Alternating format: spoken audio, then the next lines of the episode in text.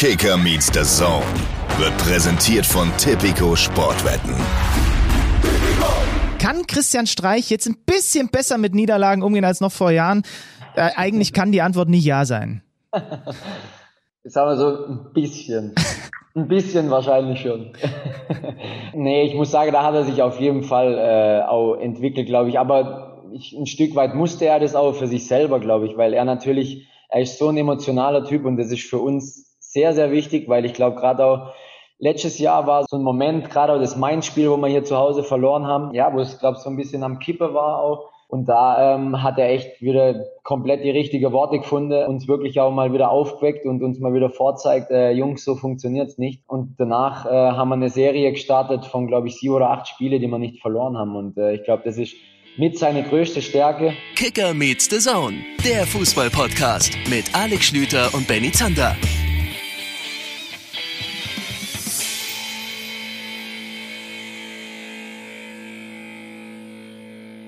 Hier ist er, der Podcast, der Woche für Woche denselben Wechselfehler begeht, weil er immer noch mit den zwei selben Leuten aufgestellt ist. Einen schönen guten Tag. Mein Name ist Alex Schlüter und ich freue mich über den Mann, der auch in diesem Sommer nicht von der Transferliste gegriffen wurde, obwohl er sich da nackt draufgelegt hat. Benny Zander, schönen guten Tag. I, hallo, es ist das größte Comeback seit Davy Selke. Wir sind zurück. Was für ein Sommer war das? Und jetzt ist Kicker Meets the Zone also wieder im Wochenrhythmus Ausnahme die Länderspielpause, für euch da. Schön, dass ihr wieder mit dabei seid. Und ähm, ja, ich stelle mir gerade, also ich, ich, auf so eine Transferliste legt man sich nicht. Das gehört sich nee? nicht. Das ist okay. ein ungeschriebenes Gesetz. Steht in den Durchführungsbestimmungen des DFB Regel 785.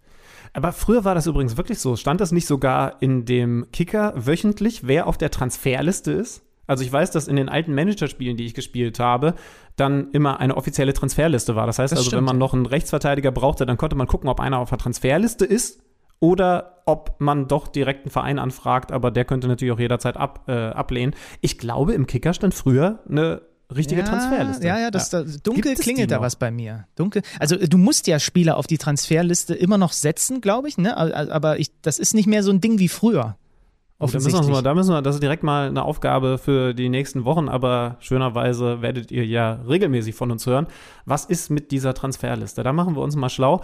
Es ist schon, also wenn das, stell dir mal vor, so ein Zander ist da im Kicker, im, im, im Donnerstagskicker im Januar und dann ist er immer wieder Copy-Paste und der versauert, weil er auf dieser Transferliste da liegt. Ja, Aber das, hey, da, hier hast du doch einen zu Hause. Das glaubst du.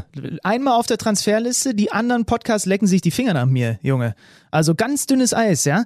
Wir sind zurück und wir wollen vielleicht mal vorstellen, was wir in dieser ersten Folge in unserer persönlichen Saisoneröffnung, leider ohne Zuschauer, was wir bei der heute vorhaben. Ihr habt es schon gelesen, wir freuen uns über Besuch aus der Nationalmannschaft. Christian Günther vom SC Freiburg, der Mann, der fast 300 Pflichtspiele für den Sportclub absolviert hat. Den werdet ihr gleich hören. Den haben wir nämlich gleich im Interview. Freuen wir uns sehr drauf auf den Kapitän der Mannschaft von Christian Streich. Ja, wir haben ja viel über die Europameisterschaft gesprochen. Wir haben natürlich besonders viel über die deutsche Nationalmannschaft gesprochen. Und ich freue mich, dass wir mit ihm nicht nur über die Freiburger reden können, sondern eben auch so ein bisschen Insights bekommen. Retrospektiv.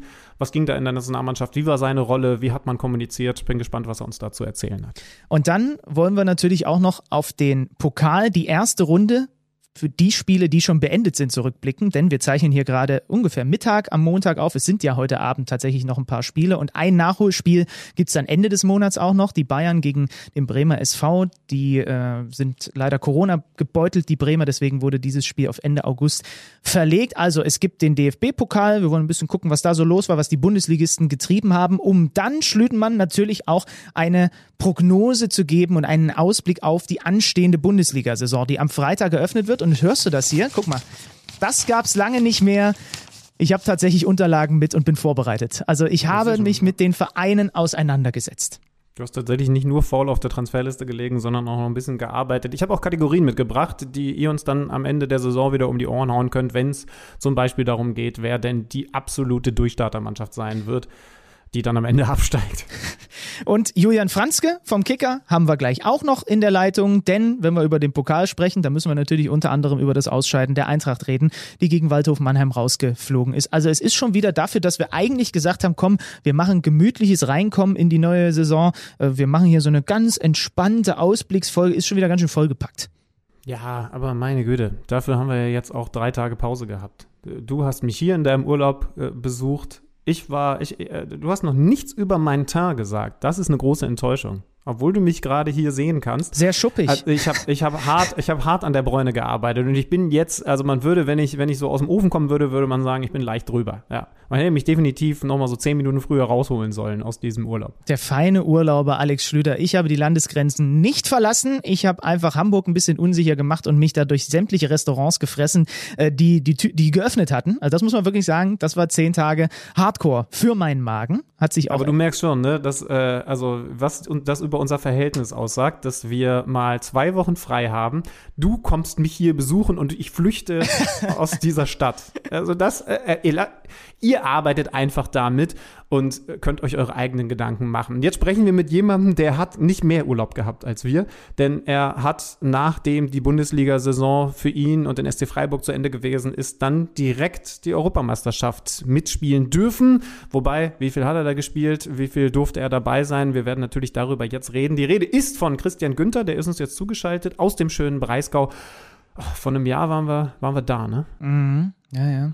Müssen also es ist so ein bisschen Tradition, es ist kleine Tradition geworden, dass wir die Auftaktfolge mit einem Freiburger machen. Damals war es Christian Streich, jetzt ist es Christian Günther. Wenn man zwei Folgen als Tradition bezeichnen möchte, kann man das so sehen. Ich bin Wolfsburger. Ich, ich, weiß, ich weiß, wie man mit Tradition umgeht.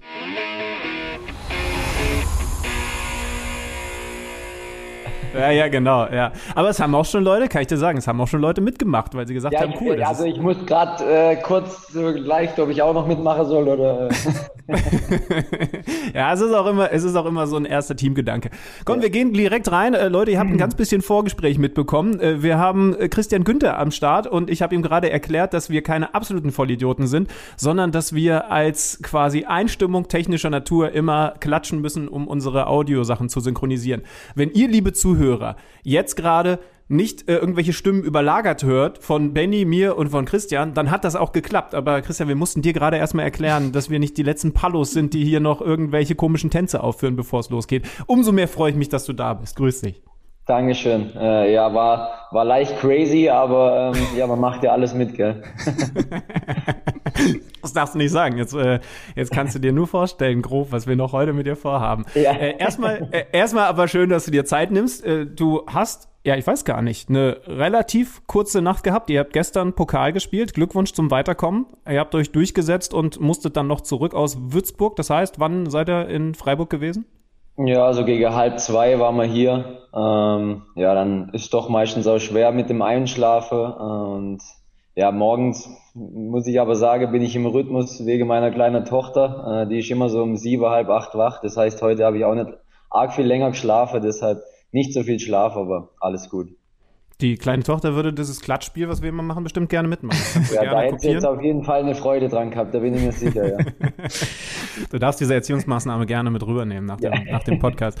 Äh, wir waren vor ungefähr einem Jahr vor, äh, bei euch, also ziemlich genau sogar, äh, nämlich auch einen Tag nach der ersten Pokalrunde, äh, als ihr damals sehr, sehr knapp nur weitergekommen seid und dann äh, blöderweise auch noch eine große Verletzungssorge auf der Torhüterposition bekommen habt. Wir haben mit Christian Streich äh, gesprochen, waren bei euch auf dem Vereinsgelände Wochenende und haben gemerkt, ui, das ist jetzt stimmungsmäßig zumindest so ein bisschen schwierig. Äh, euer Coach ist ja zum Glück einer der allernettesten Menschen auf der Welt und hat sich dann in diesem Interview auch von seiner besten Seite präsentiert. Aber ich sag mal so, das Timing, äh, so haben Benny und ich dann in dem Moment gedacht, das hätte besser sein können. Wie ist es denn heute? Ich meine, ihr seid weitergekommen, ähm, es war trotzdem eher ein knappes Ergebnis. Ja, äh, also die Stimmung ist top. Also den, die Leute, die ich jetzt bis heute oder bis jetzt getroffen habe, ähm, sind alle gut drauf. Ähm, gab keine Verletzte, also schon mal auf jeden Fall besser wie letztes Jahr. Ähm, nee, ich glaube, das ist einfach, es wird immer enger zwischen erster Liga, zweiter Liga, dritter Liga. Man merkt ja, alle Bundesligisten tun sich da ein Stück weit schwer. Ähm, die ganzen anderen Mannschaften haben schon ein Stück weit ihren Rhythmus für uns alle war das das erste Spiel und ähm, klar, das ist nie einfach, aber da geht es dann doch auch darum, dass man einfach weiterkommt ähm, und seine Schlüsse dann ein Stück weit draus zieht und äh, viel für nächste Woche dann mitnimmt. Aus spielerischer Sicht, woran liegt das? Also äh, man, ich habe jetzt häufiger auch immer mal wieder den Satz gehört, ja, also die Qualität in der dritten Liga zum Beispiel hat zugenommen und selbst Regionalligisten können halt einfach mittlerweile so gut verteidigen, dass der Favorit sich schwer tut, da durchzukommen. Sind das so die Sachen, wie man es zusammenfassen kann? 100%ig würde ich genau so unterschreiben. Und ähm, ja, ich glaube, bei uns hat man auch gesehen, wir haben immer im vorm Spiel dann ähm, Analyse vom Gegner und da hast du überall Gläser NLZ da, NLZ da. Das heißt, alle Spieler sind eigentlich irgendwo in einem NLZ ausgebildet worden. Heißt, die haben die komplette Schule durchlaufen, wie bei uns viele. Ähm, Hat halt am Ende dann vielleicht für den Sprung in die erste Liga nicht ganz gereicht, aber wie gesagt, das sind dann manchmal auch Nuancen. Das heißt, da kann jeder Fußball spielen, die können laufen, die können verteidigen. Und ähm, das macht es dann natürlich äh, doch immer schwer und für viele ist dann natürlich auch ähm, ja das Highlight-Spiel. Äh, ich meine, sie können nur gewinnen, äh, sie haben eigentlich nichts zu verlieren und klar, bei einem Bundesligist äh, geht dann gerade in die andere Richtung. Jetzt habt ihr es für euch entschieden. Ähm, wie gesagt, knappes Ergebnis, aber äh, grundsätzlich zählt ja das Weiterkommen. In was für einer Trainingsphase seid ihr denn da eigentlich gerade, während dieses Pokalspiel dann stattgefunden hat? Seid ihr eigentlich noch komplett am Kondition bolzen, weil ihr auf den ersten Bundesliga-Spieltag hinarbeitet? Oder hat euer Trainer klar gesagt, nee, das ist jetzt eigentlich das erste wichtige Pflichtspiel, das heißt, dieses Konditionsbolzen und so, das ist abgeschlossen? Na, das ist auf jeden Fall abgeschlossen. Ähm, das ist meistens dann gerade vor der Generalprobe ist nochmal so eine richtig harte Woche vor dem Straßburg-Spiel. Ähm, und in der Woche vor dem Pokal schaut man dann schon, dass man äh, so langsam die Frische bekommt, die man fürs Spiel, fürs, ja, für die Pflichtspiele braucht. Ähm, wie gesagt, aber natürlich glaube ich, dass man nach dem Pokalspiel oftmals dann wirklich auch bei 100 Prozent ist äh, für die Bundesliga. Wie ist denn das bei dir? Du hattest ja, da kommen wir gleich noch ein bisschen genauer darauf zu sprechen, eine kürzere Pause, auch als andere Mannschaftskollegen. Bist du jemand, der dann in dieser kurzen Pause auch mal komplett den Fußball wegschließen kann? Oder ist der doch irgendwie immer mal kurz am Fuß, weil er in der Wohnung rumliegt oder sonst wo? Nee, ich muss sagen, das habe ich, äh, glaube über die Jahre ein Stück weit gelernt. Äh, ich glaube, klar, man wird nicht jünger. Ähm, mit, mit 18 hat man das alles durchaus nochmal anders weggesteckt wie jetzt mit 28. Ähm, heißt, die erste zwei Wochen bin ich wirklich so mittlerweile, dass ich äh, echt mal komplett weg bin vom Fußball, auch gar nicht wirklich dran denk. Äh, Im Urlaub einfach andere Dinge mache. Äh, ich wandere gern oder spiele gern mal ein bisschen Tennis. Ähm, mit der Familie Zeit verbringe, dass man einfach mal ja komplett weg ist auch vom, vom Kopf. Und ähm, ja, dann so wenn es jetzt normale, eine normale Vorbereitung gewesen wäre, so im Laufe der Zeit, dann kommt der Ball irgendwann mal, mal wieder dazu. Bei mir durch das, dass es jetzt nicht wirklich lange war, ähm, hatte ich, äh, glaube ich, im Urlaub nicht einmal Kontakt mit dem Fußball. Ja, gut, also das war ja, das war ja bei dir auch wirklich nicht als Sommerpause eigentlich zu bezeichnen. Du hast ähm, im Donnerstagskicker nachzulesen im Interview gesagt, dass du über deine Nominierung ja zumindest so ein bisschen überrascht warst, weil, und das deckt sich genau mit, mit meiner äh, Einschätzung, deine Leistung eigentlich in den letzten zwei Jahren ungefähr konstant einfach auf einem hohen, sehr guten Level waren und da wurdest du davor eben nicht nominiert. Ähm, heißt, eigentlich war diesen Sommer im Hause Günther ein langer Urlaub geplant. Gib's zu, sei ehrlich. ähm, ich bin ehrlich, ich habe äh, noch nichts gebucht gehabt. Ah. Ähm, weil doch auch, ja, man, man hat dann doch auch die, die Medien immer wieder, wo man, wo man hört, ja, er hätte es verdient, er ist vielleicht im erweiterten Kader dabei, dann kam noch, dass drei Spieler mehr im Kader sind. Das heißt, die Chance erhöht sich dann vielleicht nochmal. Ähm, ich wollte es einfach abwarten und hinterher nicht sagen, äh, ich muss noch alles umbuchen, weil wir hätten auf jeden Fall irgendwas gefunden.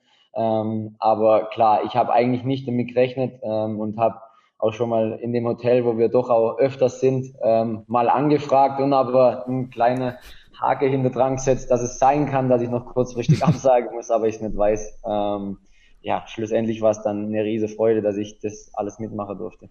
Also ich kann einmal petzen, äh, der Benny war einer von den Medienleuten, die alles dafür getan haben, dass du keinen vernünftigen Sommerurlaub hast, weil er mehrfach gesagt hat, der Günther muss mal in die Nationalmannschaft. Also ohne Mist, aber ich bin ja auch schon, ich, ich reite ja die Welle äh, Christian Günther schon seit Jahren. Du bist bei mir jedes Jahr im Kicker-Manager-Spiel, aber dermaßen als, ich glaube sogar, du bist einer der allerersten Spieler, die ich, wenn man da den Kader zusammenstellt, sofort verpflichte, weil bei dir weiß ich sowieso, also da brauche ich gar nicht groß drüber nachdenken. Das wird jetzt für euch, liebe Hörer, ein bisschen unangenehm, aber warum soll man denn da hinterm Berg halten? Ihr wisst ja, dass ich ein Christian Günther Fanboy bin. äh, von daher kann man das an dieser Stelle ja ruhig auch mal ähm, verraten. Äh, du hast das jetzt ein bisschen sacken lassen können, diese Europameisterschaft.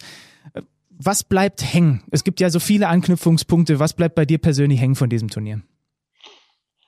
Viel Positives, ähm, natürlich mit dem Ausscheider auch ähm, ja ein Stück weit ja eine gewisse Enttäuschung, aber ähm, ja mich hat es trotzdem beeindruckt, ähm, wie die Jungs sind, wie was für eine für eine Arbeitsmoral sie haben, äh, wie es in jedem Training abging, wie jeder äh, Gewinner wollte. Ich glaube manchmal kam das auf dem Platz leider nicht so rüber, aber das äh, ich kann wirklich sagen, dass da in jedem Training Dampf war. Ähm, konnte sehr, sehr viel lernen äh, von sehr, sehr guten Spielern, ob es ein Toni Groß waren, Jo Kimmich, Leon Goretzka.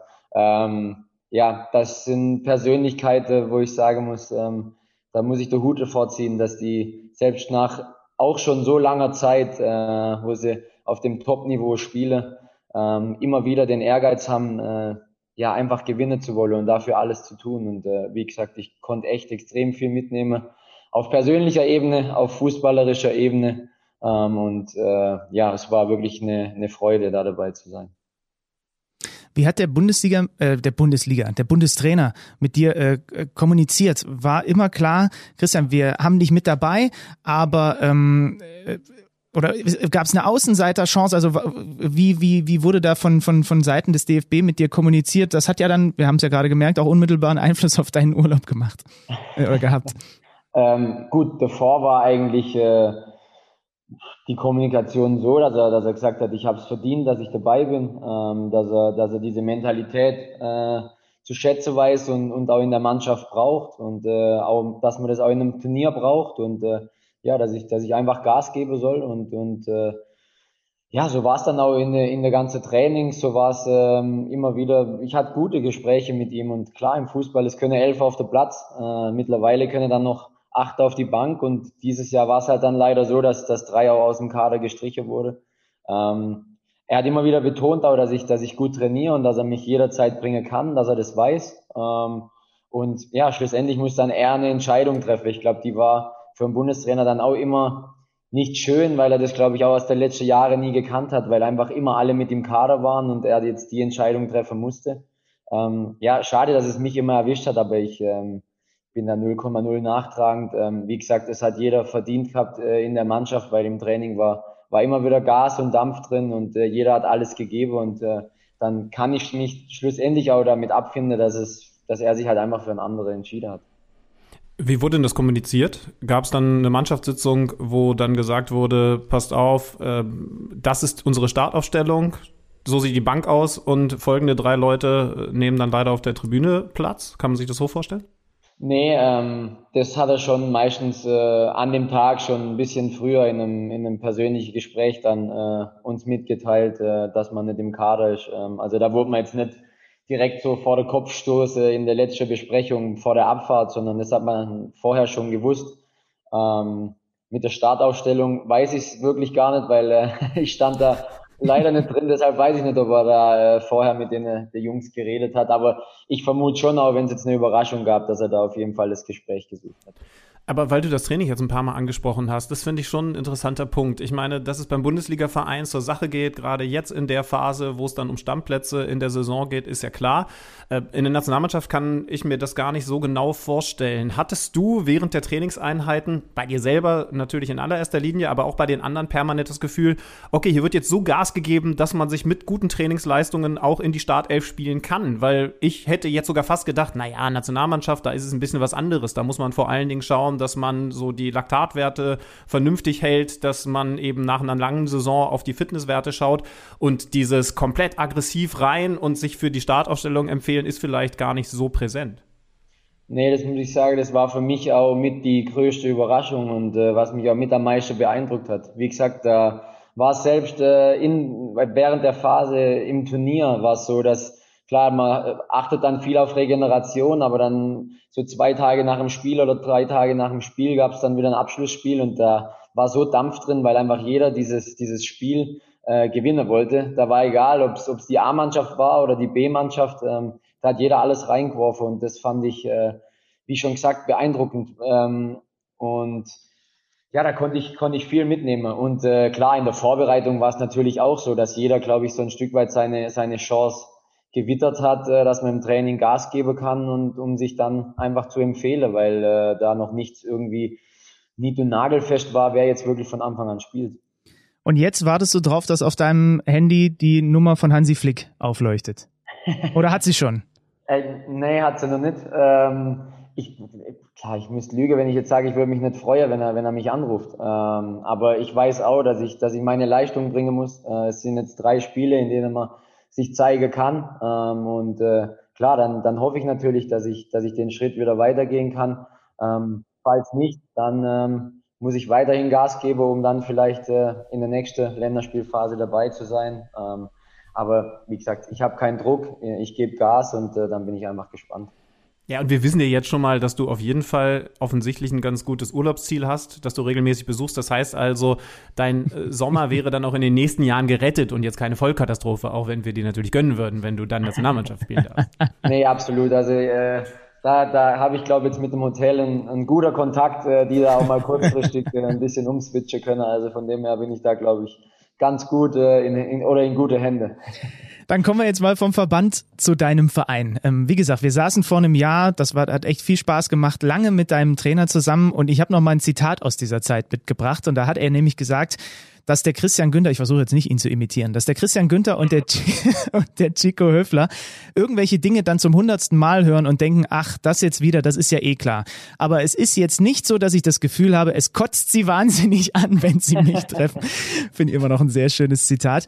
Äh, muss man sich trotzdem dazu zwingen, wenn man so lange zusammenarbeitet, dass man es eben nicht schleifen lässt, dass bestimmte Dinge sich eben nicht so einspielen und vielleicht dann dafür ein paar Prozent verloren gehen.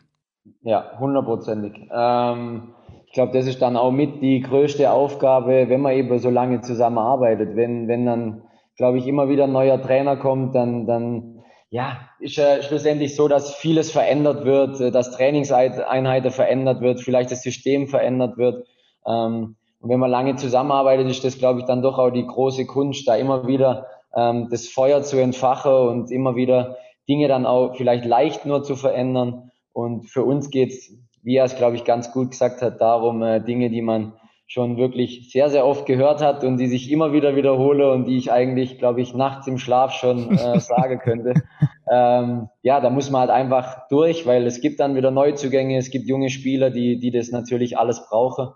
Ähm, aber ich glaube, das ein oder andere Mal, wenn ich wirklich jetzt auch weiß, das habe ich jetzt wirklich schon tausende Male gehört, dann glaube ich, äh, schalte ich da auch manchmal vielleicht ein bisschen ab. Du hast vorhin ganz interessant gesagt, äh, das ist auch eine Entwicklung bei dir gewesen. Du musstest so ein bisschen für dich selber lernen, den Ball mal wegzulegen, weil es dir dann besser tut. Ganz interessant übrigens, Dirk Nowitzki, äh, mit dem habe ich vor Jahren mal drüber gesprochen, der hat genauso eine Erfahrung auch gesammelt. Ähm, was ist denn sonst so bei dir in den letzten Jahren passiert an, an persönlicher Entwicklung? Weil das eine ist ja, dass man Routinen entwickelt, völlig logisch. Aber das andere ist ja, dass man, das hast du gerade schon so ein bisschen angedeutet, trotzdem schaut, dass man sich weiterhin optimiert. Ich habe zum Beispiel irgendwann zu meinen Amateurzeiten das, das Aufwärmprogramm intensiviert, weil ich gemerkt habe, nee, du gehst dazu luschig ran. Es hat mir jetzt dann trotzdem nicht ganz viel gebracht, aber das habe ich habe ich nach 15 Jahren Fußballspielen einfach geändert und habe gemerkt, du hast es eigentlich nie so richtig gemacht. Äh, das war für mich persönlich was eine totale Veränderung. Hast du solche Sachen auch? Ob es jetzt ein Aufwärmprogramm ist, ob es eine Trainingsintensität ist oder, oder einzelne Trainingseinheiten? Ähm, ja, ich glaube, das ist so, so was, wo man einfach immer wieder dazulernt und wo ich auch der, der, den Wille habe, einfach besser zu werden und mich weiterzuentwickeln. Und man lernt dann von anderen Spieler irgendwelche Übungen, man lernt, das habe ich jetzt auch bei der Nationalmannschaft gehabt, dass ich ganz viel mitnehmen konnte, auch was der athletische Bereich angeht. Ähm, einfach wieder neue Dinge, die, die ich bei mir jetzt mit einbauen kann. Ähm, ja, ich habe äh, vor einige Jahre angefangen, ähm, noch zusätzlich ein, ein Sprinttraining zu machen außerhalb vom Verein, was mir wirklich äh, extrem viel geholfen hat ähm, und ich dann wirklich äh, herausragende Trainer und Mensch äh, da noch mit dabei habe, der, der mir da wirklich, ähm, ja, wirklich viel geholfen hat. Und ähm, ich glaube, so geht es dann ein Stück weit darum, dass man sich einfach, ja, immer wieder weiterentwickelt und immer wieder neue Dinge ausprobiert, äh, die einem dann gut tun. Und wie ist es? Der persönliche Sprinttrainer kommt für mich leider zu spät, das wäre es gewesen. ja, aber das hat auch was mit Veranlagung zu tun. Ne? Also Christian kann halt auch einfach da mit einem Sprinttrainer noch was rausholen. Bei dir ist es so, wie äh, wenn man eine schon tote Pflanze gießen würde. ich glaube, der Sprinttrainer hätte, nachdem er mit mir gearbeitet hätte, seine Karriere beendet. nee, ich glaube nicht, weil er, da sagt er auch, es gibt natürlich eher die Sprinter-Typen, aber es gibt auch eher vielleicht die ausdauernde Typen, aber trotzdem kann man sich ja in dem wieder steigern. Also ist klar, die, die Steigerung ist dann nicht, dass man so schnell ist wie Usain Bolt oder so, aber natürlich für sich selber äh, holt man nochmal das Maximale raus. Und äh, da ging es bei mir natürlich auch darum, gerade auch in der höchsten Geschwindigkeit, ähm, ja, die, die Koordination zu behalten, weil das ist oftmals ja dann das, äh, wenn man dann außen durchbricht und ist in vollem Tempo und muss dann eine Flanke schlagen, ähm, dann geht's ja auch gern mal äh, über Stadiondach oder hinter das Tor. Ähm, und dann ging es eben auch ein Stück weit darum, da einfach die, die Konzentration und die Koordination zu behalten. Und ähm, ja, ich glaube, da habe ich echt äh, auch große Schritte gemacht. Ich versuche mir gerade vorzustellen, also wenn die Skala ist, es gibt die Ausdauertypen und die Sprinttypen, dann fällt Alex Schütter einfach durchs Raster. Naja, mein Typ wird noch gesucht. Das, das, das Hast, Radsportler vielleicht, oder? Ja, ja. Ja, gut. Ja, gut. Ja. Da hat der Günther sofort erkannt. Am ehesten könnte der Schlüter noch als Pumper durchgehen. Wenn wir, wenn wir schon beim Thema Entwicklung sind, ähm, wie ist es denn da bei deinem Trainer? Was hast du da im Laufe der Jahre für Veränderungen festgestellt?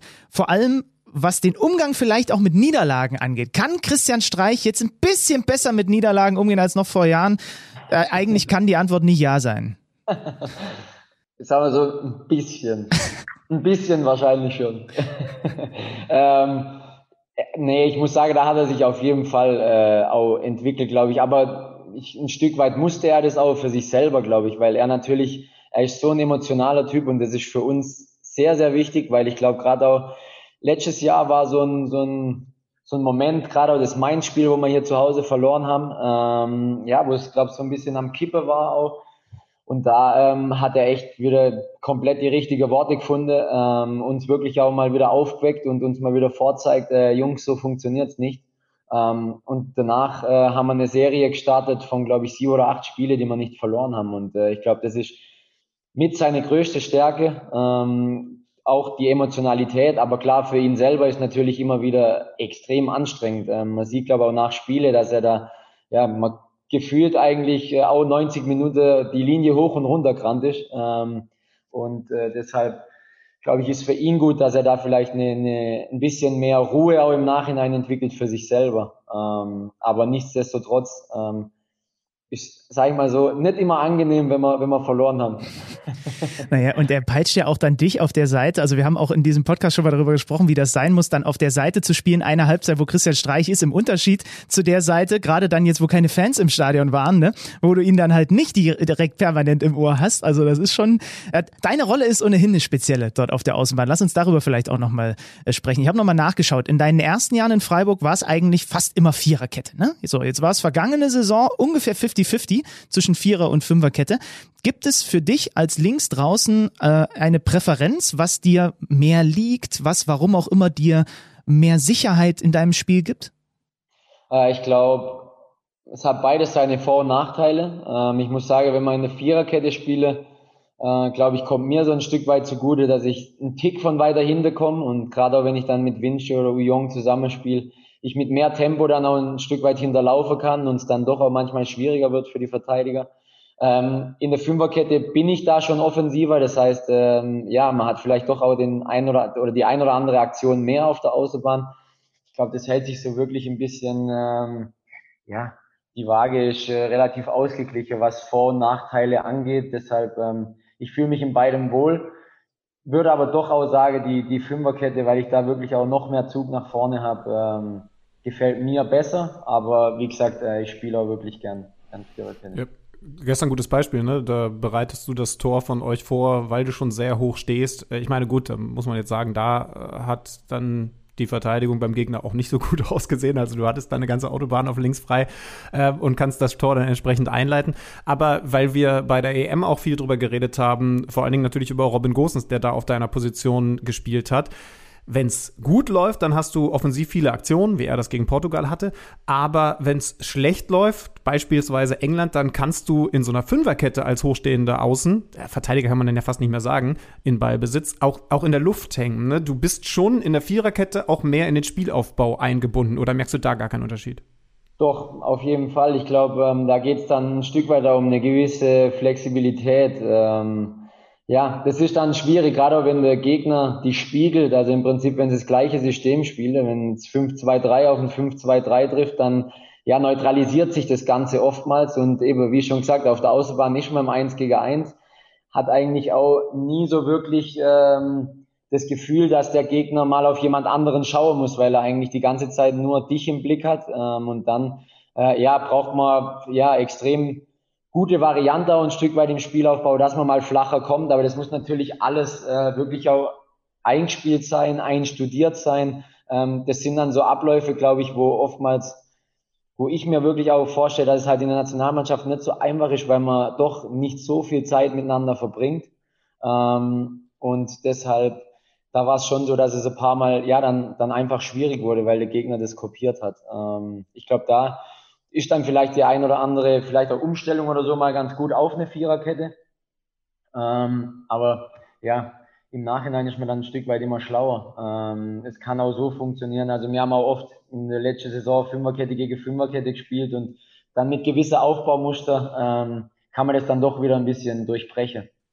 Wir halten fest, Christian Günther, Fünferkette, Viererkette, beides Vorteile, spielt er beides, sorgt auch dafür, dass du eben so viele Spiele machst. Auch da habe ich nochmal nachgeguckt, das ist ja der reine Wahnsinn. Seit der Saison 14-15 hat Christian Günther immer mindestens 31 von 34 möglichen Ligaspielen bestritten. Viermal waren es alle Spiele, zuletzt zweimal in Folge, alle Spiele bestritten. Wie zur Hölle machst du das? Es gibt diverse Spieler in der Fußball-Bundesliga, die sind froh, wenn es der Körper ihnen erlaubt, dass sie 20 Spiele machen in der Saison und du spielst einfach die letzten beiden Saisons kompletto mundo durch. Was ist das Geheimnis? Jetzt auch nochmal für den Ausdauermenschen Alex Schlüter, da kann er sich nochmal was abgucken.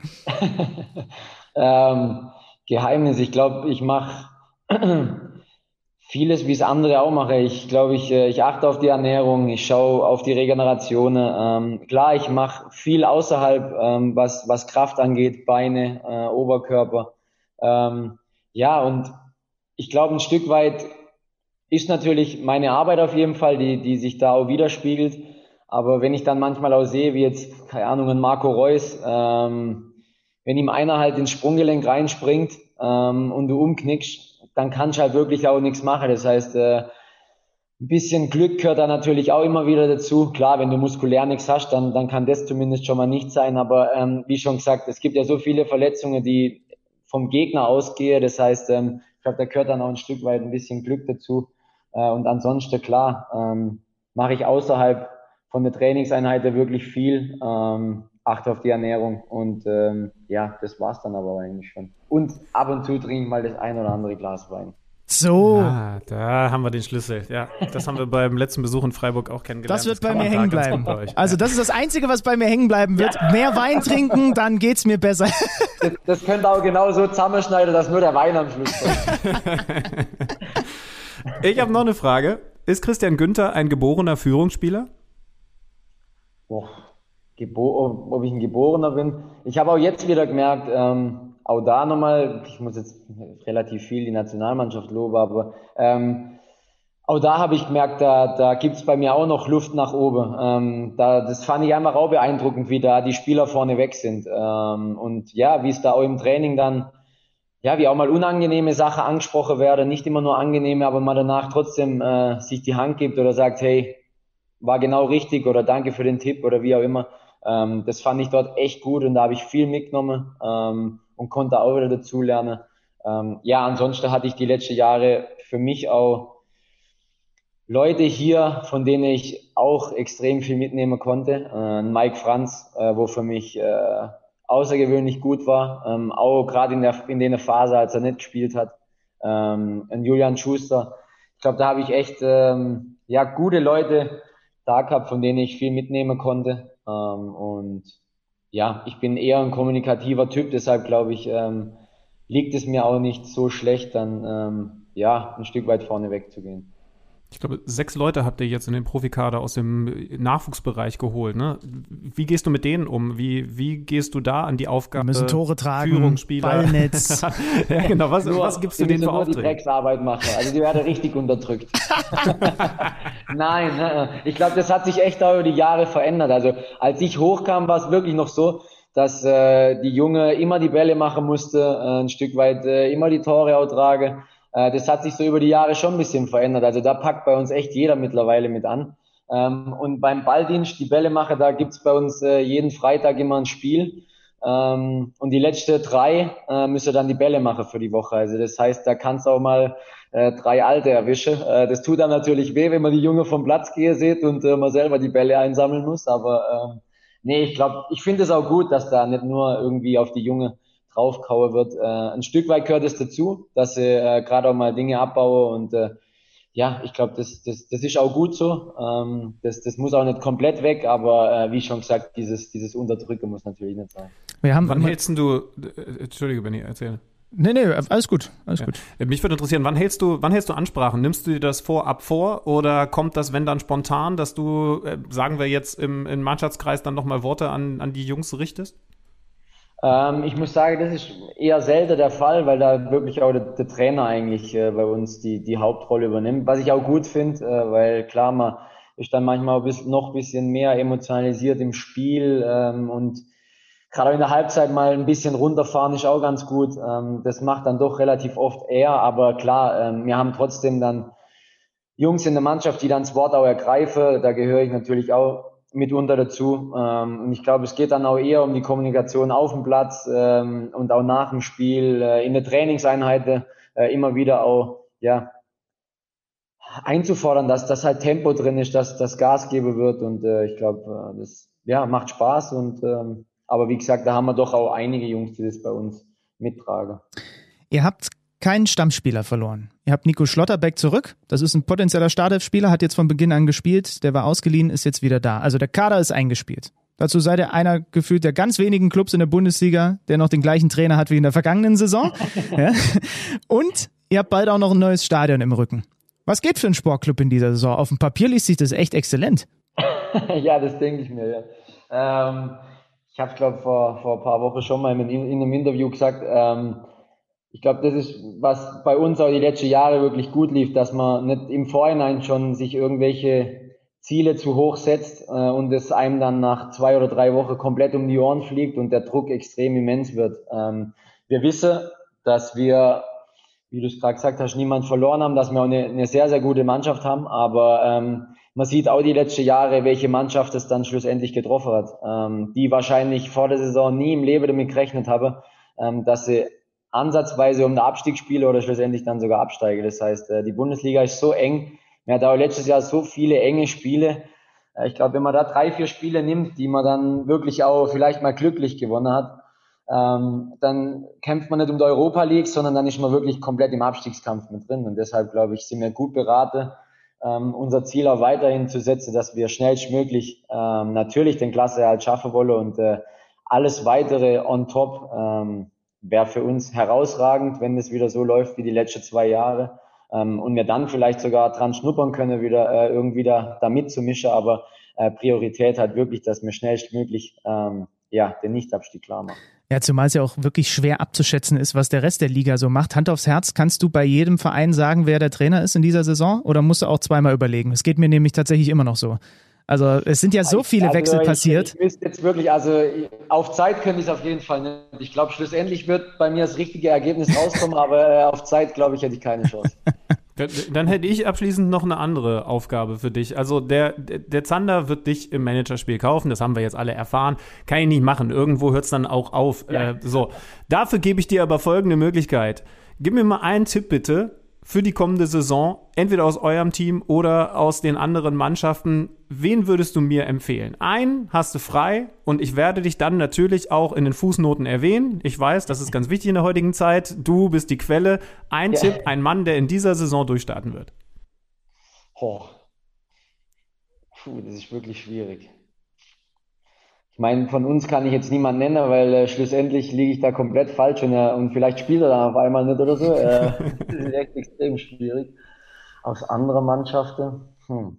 Also vielleicht, äh, um dir noch ein bisschen Zeit zum Überlegen zu geben, äh, Alex, ich hatte mir eh überlegt, dass wir Christian mit reinnehmen in die Diskussion, die ich gerne an dieser Stelle nochmal anstoßen würde. Viele Hörer haben uns in den letzten Tagen und Wochen geschrieben, machen wir denn wieder eine Kicker-Manager-Liga? Äh, da waren 500 Plätze zu vergeben zur vergangenen Saison. Das war, glaube ich, innerhalb von äh, zehn Minuten war diese Liga komplett dicht.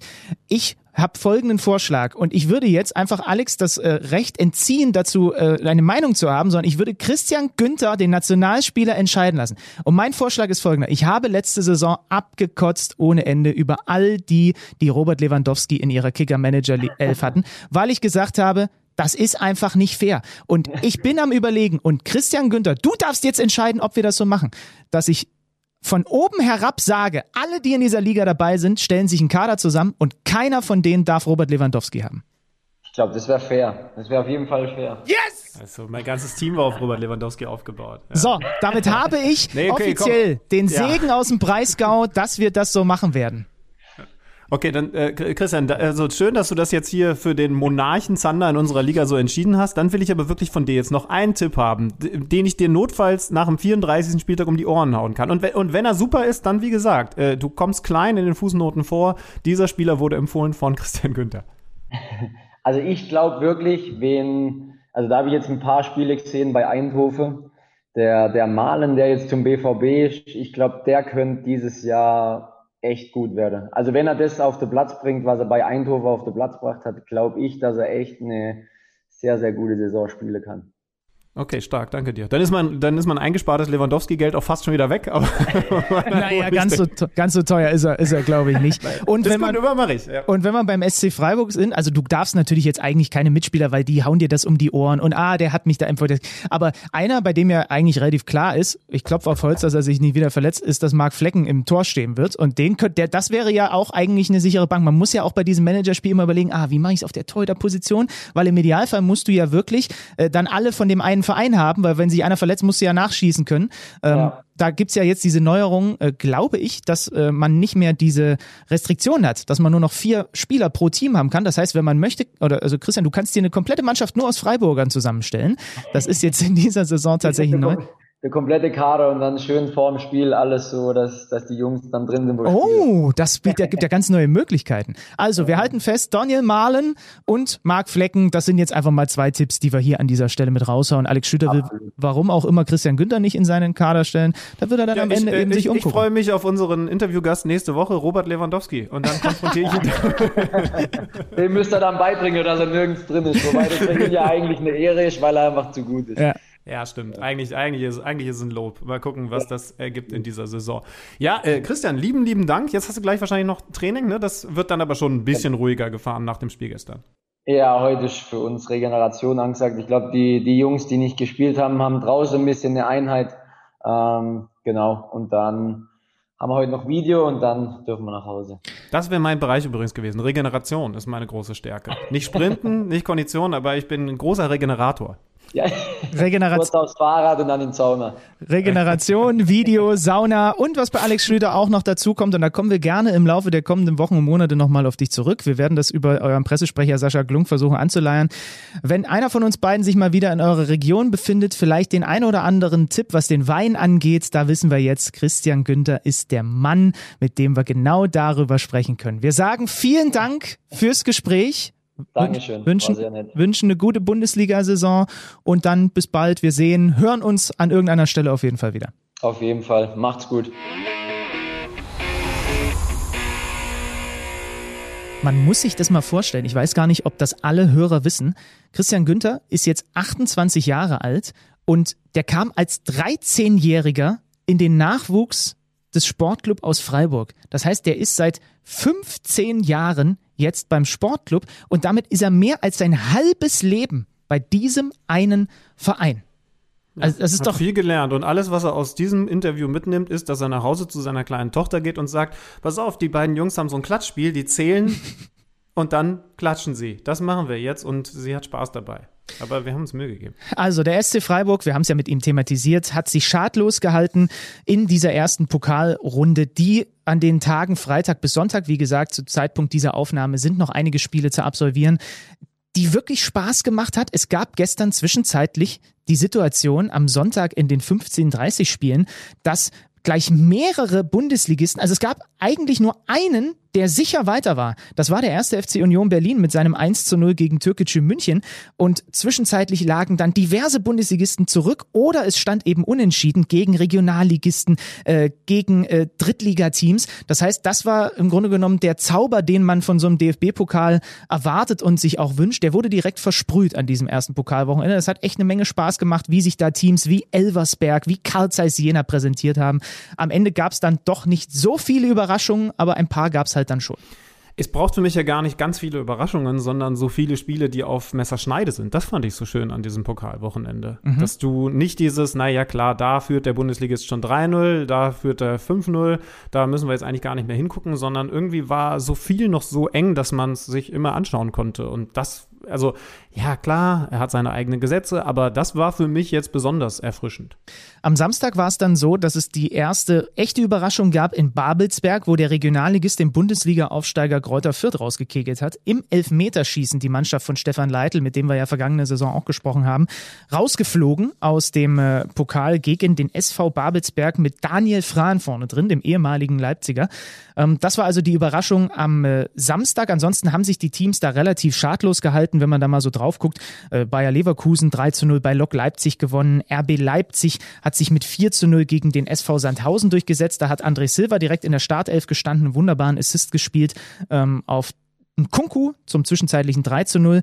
Der Ungar Soboslai, der ja die EM verpasst hat, hat auch noch ein Tor erzielt, also 4-0 für die Leipziger. Dortmund hat sich im Abendspiel am Samstag 3 zu 0 gegen Wien durchgesetzt. Da hat Erling Haaland mal wieder gezeigt, ähm, dass man ihn vielleicht eigentlich auch aus dem Kicker-Manager-Spiel rauslassen sollte.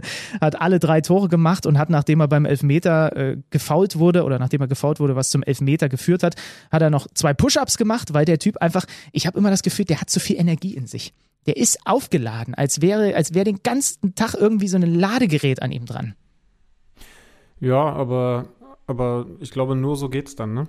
Ich habe ja weiterhin die Theorie, dass du auf dieser zentralen, auf dieser Mittelstürmerposition dieses ganz besondere permanent aufgeladen sein brauchst. Also du bist nie und also du hast ein ganz anderes Energie Level und vor allen Dingen auch eine ganz andere Art der Energieabrufung, weil du mhm. musst halt dann, wenn der Ball auf einmal in die Nähe des 16ers kommt, so 100% da sein. Während ich ja auch immer eher so ein Typ war im Mittelfeld, der war immer da, aber halt immer nur mit so vier von fünf aufgeladenen Akkubalken. Und, und das, deswegen war ich auch nie ein guter Stürmer. Das ist bei ihm ja völlig anders. Der ist ja immer, er ist ja immer kurz vor drüber. Und man hat es gesehen, gegen wen wieder, was uns äh, Manuel Baum gesagt hat über Haaland, zum Beispiel im Vergleich zu Timo Werner. Das habe ich während der Europameisterschaft gelernt. Torvorbereitende Läufe.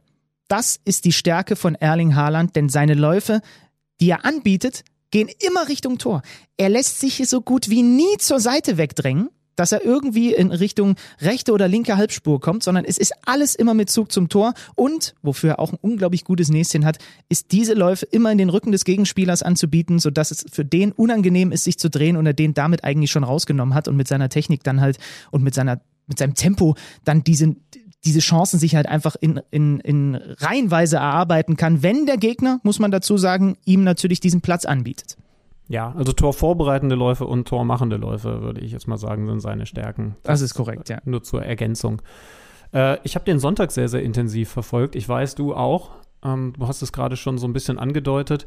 Wir müssen natürlich über ein Spiel sprechen, über das jetzt im Anschluss an die ganzen Partien am meisten gesprochen wurde. Aber willst du, willst du dem Sonntag noch etwas hinzufügen, was, was für dich noch herausstechend war? Ja, interessant, interessant war eigentlich, dass am stabilsten die Zweitligisten waren. Schalke ist Zweitligist. Ich, es kommt mir immer noch schwer über die Lippen. Hat sich mit 4-1 gegen Villingen durchgesetzt. Düsseldorf 5-0 gegen Oldenburg. Regensburg 3-0. Also die haben ihre Aufgaben. Der HSV ist übrigens auch Zweitligist. Gelöst, genau. Der HSV hatte etwas mehr Probleme gegen Eintracht Braunschweig.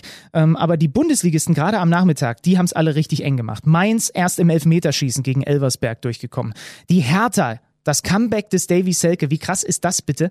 Äh, er trifft in allerletzter Sekunde und die Hertha gewinnt in Meppen. Der erste FC Köln musste ins Elfmeterschießen gegen Karl Zeiss Jena. Ähm, Eintracht Frankfurt reden wir gleich noch drüber. Also das ist wirklich schon bemerkenswert gewesen, wie dann, nachdem am Samstag eigentlich so gut wie alle Bundesligisten irgendwie ihre Aufgabe erledigt haben, bis auf Fürth, am Sonntag doch die meisten echt große Probleme hatten. Wie gesagt, Union stach da raus, die haben äh, schnell 1-0 geführt gegen Türkische München, haben das über die Zeit gebracht, die Mannschaft von Urs Fischer, aber alle anderen haben sich gerade in den Nachmittagsspielen am Sonntag echt schwer getan. Unter anderem der VfL Wolfsburg, der bei Preußen Münster angetreten ist, der nach einem Standardgegentreffer lange zurücklag, der kurz vor Ende der regulären Spielzeit dann das 1 zu 1 macht und in der Verlängerung dann doch den längeren Atem hat. Da konnte der neue Trainer Marc van Bommel wechseln, konnte Qualität bringen, da merkt man dann den Klassenunterschied. Und darum gewinnt der VfL Wolfsburg mit 3 zu 1, ja, nach Verlängerung, aber am Ende eben doch klar mit 3 zu 1 und zieht in die nächste Runde ein. Das könnten wir jetzt so abhaken, wenn es nicht eine besondere Kuriosität gegeben hätte, über die jetzt natürlich alle sprechen. Ihr habt es mitbekommen. Marc van Bommel hat in der Verlängerung zum sechsten Mal gewechselt. Also er hat einen sechsten Spieler eingewechselt. Das wäre vor wenigen Jahren noch überhaupt Wochen. gar nicht so kompliziert gewesen. Vor wenigen Wochen. Äh, ja, genau, eigentlich, eigentlich vor wenigen Wochen, weil da klar wäre, ja, sechs Wechsel sind ja eh, sind ja eh völliger Quatsch. Aber es ist zum Beispiel in der Champions League erlaubt, ne? Ja, auch im Pokal war es vergangene Saison erlaubt. Du darfst in der Verlängerung einen sechsten Mann äh, reinbringen. Das Problem ist nur, der DFB hat das abgeschafft zur kommenden, also zur jetzt laufenden Saison. Und das hat sowohl in Wolfsburg keiner mitbekommen, als auch der vierte Offizielle bei diesem Spiel offensichtlich nicht. Er hat dann in der, ich glaube, 103. Minuten Admir Mehmedi gebracht. Und das war eben der sechste Wechsel. Und sie haben wohl die Wolfsburger, so beim ist Stand es. von 1 zu 1 übrigens. Genau, so, so ist es überliefert. Sie haben wohl mehrfach beim vierten Offiziellen gefragt, Dürfen wir wechseln? Und der vierte Offizielle hat gesagt, ja. Also dürfen wir nochmal wechseln, weil sie haben vorher in der Verlängerung auch schon Sebastian Borneau gebracht, der ja dann das Tor von Wechhorst vorbereitet hat, der Kölner Neuzugang. Und dann haben sie Memedi nochmal reingebracht. Der hatte dann auch nochmal eine Chance. Und der vierte Offizielle hat offensichtlich gesagt, ja, dürft ihr. War also genau nicht wie die Wolfsburger auch auf der Höhe. Und jetzt ist die Frage, was passiert damit? Denn es ist dann eine Frage der Wertigkeit. Inwiefern hat dieser Wechsel das Spiel beeinflusst? Da musst du ehrlicherweise sagen, also der hat 17 Minuten auf dem Feld gestanden. Natürlich hat dieser Wechsel das Spiel beeinflusst. So, und dann ist nur die Frage, wer ist schuld? Und da geht es darum, wenn Sie sagen, der VfL Wolfsburg ist schuld, dann wird der einfach rausgekegelt und Münster kommt eine Runde weiter. Wenn Sie sagen, der Schiedsrichter und das Schiedsrichtergespann ist schuld, dann gibt es ein Wiederholungsspiel. Das unwahrscheinlichste Szenario ist, dass der VfL Wolfsburg in die nächste Runde einzieht. Einfach so, aufgrund dieses Sieges von gestern. Es gibt auf äh, Kicker Online vom Kollegen Thomas Hiete auch einen äh, Kommentar dazu. Van Bommel und der VfL ein tiefer Kratzer.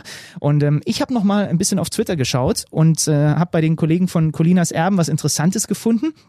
Denn da hat Alex Feuerherd ähm, so ein bisschen versucht zu erklären, wie aus seiner Sicht da die Wertigkeit ist und wer tatsächlich am Ende dafür verantwortlich ist. Und das Zitat ist relativ klar, das war mir so nicht bewusst. Ich sag's ganz ehrlich, ich zitiere mal, der Schiedsrichter trägt die Gesamtverantwortung und darf einen Wechsel nicht zulassen, wenn das Auswechselkontingent erschöpft ist, weil das ein Verstoß gegen die Regel 3 wäre. In dem Fall meint er damit vor allem natürlich das Gespann und den vierten Offiziellen da draußen, der diesen Wechsel also aktiv hätte verhindern müssen, wenn er denn gewusst hätte, dass es eben nicht mehr erlaubt ist. Das ist die Interpretation von Colinas Erben, den Schiedsrichter-Experten auf Twitter. Ich bin sehr gespannt, was da rauskommt. Marc van Bommel ist in wohliger Gesellschaft, unter anderem Otto Rehagel damals mit seinem legendären Wechselfehler. Hani Ramsi ging dann irgendwann raus, zog sich das Trikot über die Nase, weil er sich so totlachen musste darüber, dass man versucht, irgendwie den Fehler noch wieder gut zu machen. Also das ist auch schon anderen passiert. Ja, wobei ich genau deswegen jetzt fast ein bisschen überrascht war, als ich von Colinas Erben gelesen habe, dass da eigentlich der Schiedsrichter die Verantwortung trägt. Weil das war doch bei den berühmten Wechselfehlern in der Geschichte des Fußballs in Deutschland so nicht der Fall, oder? Also man muss natürlich dann richtig einordnen. Das war bei Otto Rehagel damals zum Beispiel der vierte Nicht-EU-Ausländer. Wenn man, das könnt ihr übrigens auch auf dem Kicker nachschauen, da gibt es eine ganz schöne Bildergalerie mit all diesen Wechselfehlern, sich an die Bayern-Zeit erinnert, da gab es einen Giovanni Trapattoni, der einen Vertrags Amateur zu viel, damals Didi Hamann eingewechselt hat.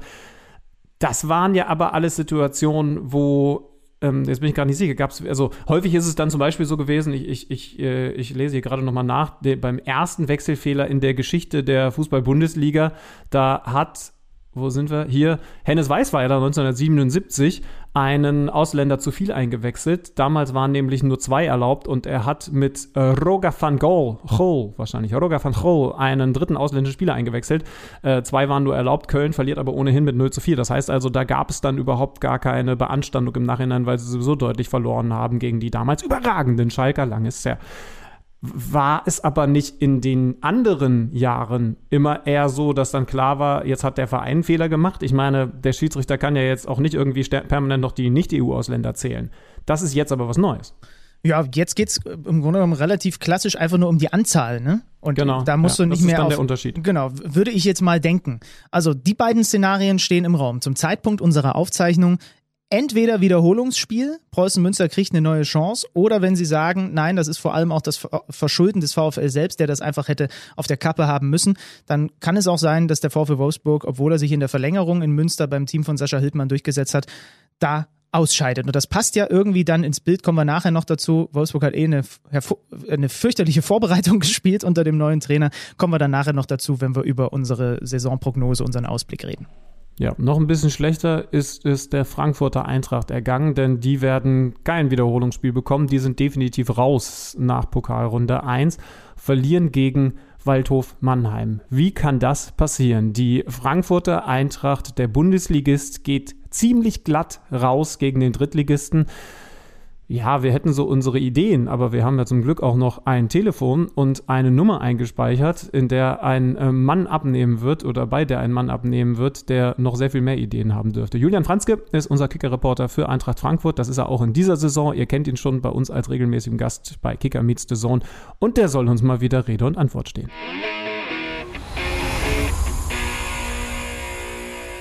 Eintracht Frankfurt scheitert tatsächlich in der ersten Runde des DFB-Pokal am Nachbarn Waldhof Mannheim. 0 zu 2, am Ende ein Mann weniger. Es gilt, diese Pokalblamage, anders kann man es nicht nennen, zu besprechen. Und das machen wir mit Julian Franzke vom Kicker. Schönen guten Tag, Julian. Einen wunderschönen guten Tag. Ich weiß, dass nach der Kommunikation, die wir beide gestern miteinander hatten, du jetzt erstmal mit mir schimpfen möchtest. Weil, Schlüdmann, du hast es nicht mitbekommen, aber Julian beklagt sich, dass wir den immer nur dann anrufen, wenn bei der Eintracht der Baum brennt. Das war zuletzt der Fall, als Adi Hütter gesagt hat, er geht und dann lief es nicht mehr bei der Eintracht. Wobei, wenn ich mich jetzt so zurückerinnere, das stimmt doch nicht. Wir haben doch mit dir auch geredet, als die Eintracht die Liga aufgemischt hat ich, ich erinnere mich nicht mehr. ja. mal, wenn du, wenn du in mein Alter kommst, da, äh, da, da, gehen so Sachen, da gehen so Sachen vergessen. Äh, ich habe ja gestern dann nur gewitzelt, äh, wenn, wenn du mich dann irgendwann mal zu deinem 50. Geburtstag einlädst, dann bringe ich dir so eine solchen Vogelmaske aus dem Mittelalter mit. als kleines Andenken an unsere Gespräche. Ja gut, und um, der, um dem Ruf gerecht zu werden, sprechen wir jetzt also über dieses 0 zu 2. Mannheim schlägt Eintracht Frankfurt. Ich bin, warum auch immer, hatte ich in meinem Hinterkopf abgespeichert, dass sich die beiden Fanlager hassen würden. Das stimmt aber gar nicht. Die haben sogar eine Fanfreundschaft. Aber die Freundschaft endete auf dem Platz. Ordne doch für uns mal bitte ein, was du da gestern gesehen hast. Wie kann es sein, dass der Drittligist die Eintracht da so auch, also so deutlich auch rauskegelt? Ja, also erstmal muss man sagen, als neutraler Beobachter, für mich war das ein schönes Spiel. Es war dieses, dieses typische äh, Pokalspiel, dass man sich irgendwie erwartet, dass man sich immer erhofft, dass der Underdog groß aufspielt, über sich hinauswächst und eben dann den Bundesligisten ein Bein stellt. Also für mich war das erstmal sehr schön anzusehen. Äh, für die Eintracht-Fans natürlich weniger. Ähm, ja, kommen viele Punkte zusammen. Ähm, letztlich haben, ich glaube, das ist halt erstmal der Hauptfaktor, extrem viele Spieler weit unter Normalform gespielt. Also angefangen von Martin Hinteregger, der da hinten im Zentrum der Dreierkette völlig neben der Rolle war. Äh, ja, junger Verteidiger wie Tuta überfordert, äh, an zwei Gegentoren beteiligt. Danny da Costa, sicherlich nicht mal auf Drittliganiveau gestern. Äh, vorne ein Stürmer, Boré, der erst seit zwei Wochen im Training ist, äh, der praktisch unsichtbar war. Also dieses ganze Kombinationsspiel, das, das der Glasner sich ja eigentlich vorstellt in der Offensive, das hat halt noch nicht funktioniert, war zu statisch, zu langsam. Ähm, Mannheim hat gutes Zentrum zugestellt und ja, das hat dann gegen die Eintracht schon im Grunde gereicht, weil halt äh, die Außenbahnspieler äh, nicht wirklich durchkamen. Da Costa habe ich angesprochen. Äh, Christoph Valenz auf der linken Seite war nur unwesentlich besser. Der spielte ja für den gesperrten Kostic. Und so ist es dann. Ja, wenn das Zentrum nichts geht und außen äh, kommt man nicht durch, ähm, weil man da einfach auch ja, dann keine guten Leute an dem Tag am Start hat, dann kann sich so ein Spiel so irgendwie entwickeln. Ähm, Eintracht hatte dann in der ersten Halbzeit äh, in der ersten guten halben Stunde zumindest noch die Spielkontrolle, ähm, was jetzt aber auch nicht viel darüber über die Spielqualität aussagt, die wie gesagt auch nicht gut war, nämlich ja, zu, zu statisch, zu langsam.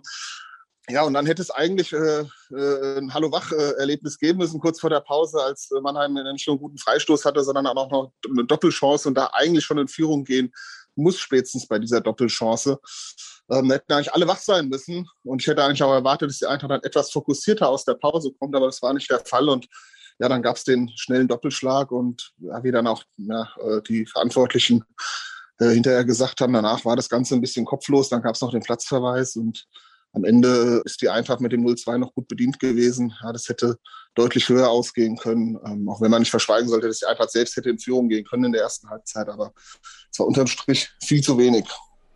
Für den, für den neuen Verantwortlichen auf dem Trainerstuhl natürlich besonders doof. Oliver Glasner verliert also zu seinem Auftakt. Ich möchte, um nicht immer negativ zu sein, kurz daran erinnern, dass Adi Hütter zu seinem Auftakt im Pokal auch rausgeflogen ist mit den Frankfurtern. Aber äh, du hast gerade gesagt, er will Kombinationsspiel sehen. Was können sich denn die Frankfurt-Fans und auch alle anderen vorstellen unter dem Fußball, den Oliver Glasner da spielen lassen will in Zukunft? Wir müssen ja sehen, vorne, wenn sie jetzt so spielen, äh, in der Formation wie gestern, in dieser 3-4-3, äh, haben sie ja vorne einen Boré, einen Stürmer drin, der ist nur 1,74 groß. Das heißt, nochmal äh, ja, einen halben Kopf kleiner als ein André Silva, der ja sehr kopfballstark war. Und ja, der Boré ist halt auch für seine sehr variable Spielweise äh, bekannt, äh, gilt als äh, sehr spielintelligent und ähm, hat man gestern beispielsweise gesehen, hat er Lindström etwas überraschend von Anfang an gespielt. Der Junge ist brutal schnell, ähm, also gegen Gegner, wo dann auch mal mehr Räume da sind. Äh, ein Gegner, der, der höher steht, höher verteidigt, da bin ich mal gespannt. Ja, das ist sicher ein Spieler, den man auch hinter die Ketten gut schicken kann.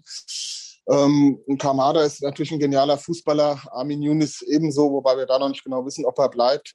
Ähm, jetzt wird wahrscheinlich heute noch der äh, Jens-Peter Hauge von Milan einen Medizincheck machen, der auch ja, ein schneller Tempotribbler ist, sich im 1 gegen 1 durchsetzen kann. Und Glasner hat immer wieder gesagt, dass diese Spieler eben vorne alle Freiheiten genießen, also sich so auch ein bisschen auf ihre Instinkte verlassen sollen und setzt halt drauf, dass die ja, den Ball schnell laufen lassen, dass viel Bewegung drin ist und sie sich dann irgendwie halt äh, ja, Unordnung stiften und, und sich irgendwie durchspielen. Bloß sehe ich halt immer die Gefahr, dass es halt ähm, ja äh, auch Gegner gibt, die sich gegen Frankfurt eben tief hinten reinstellen werden.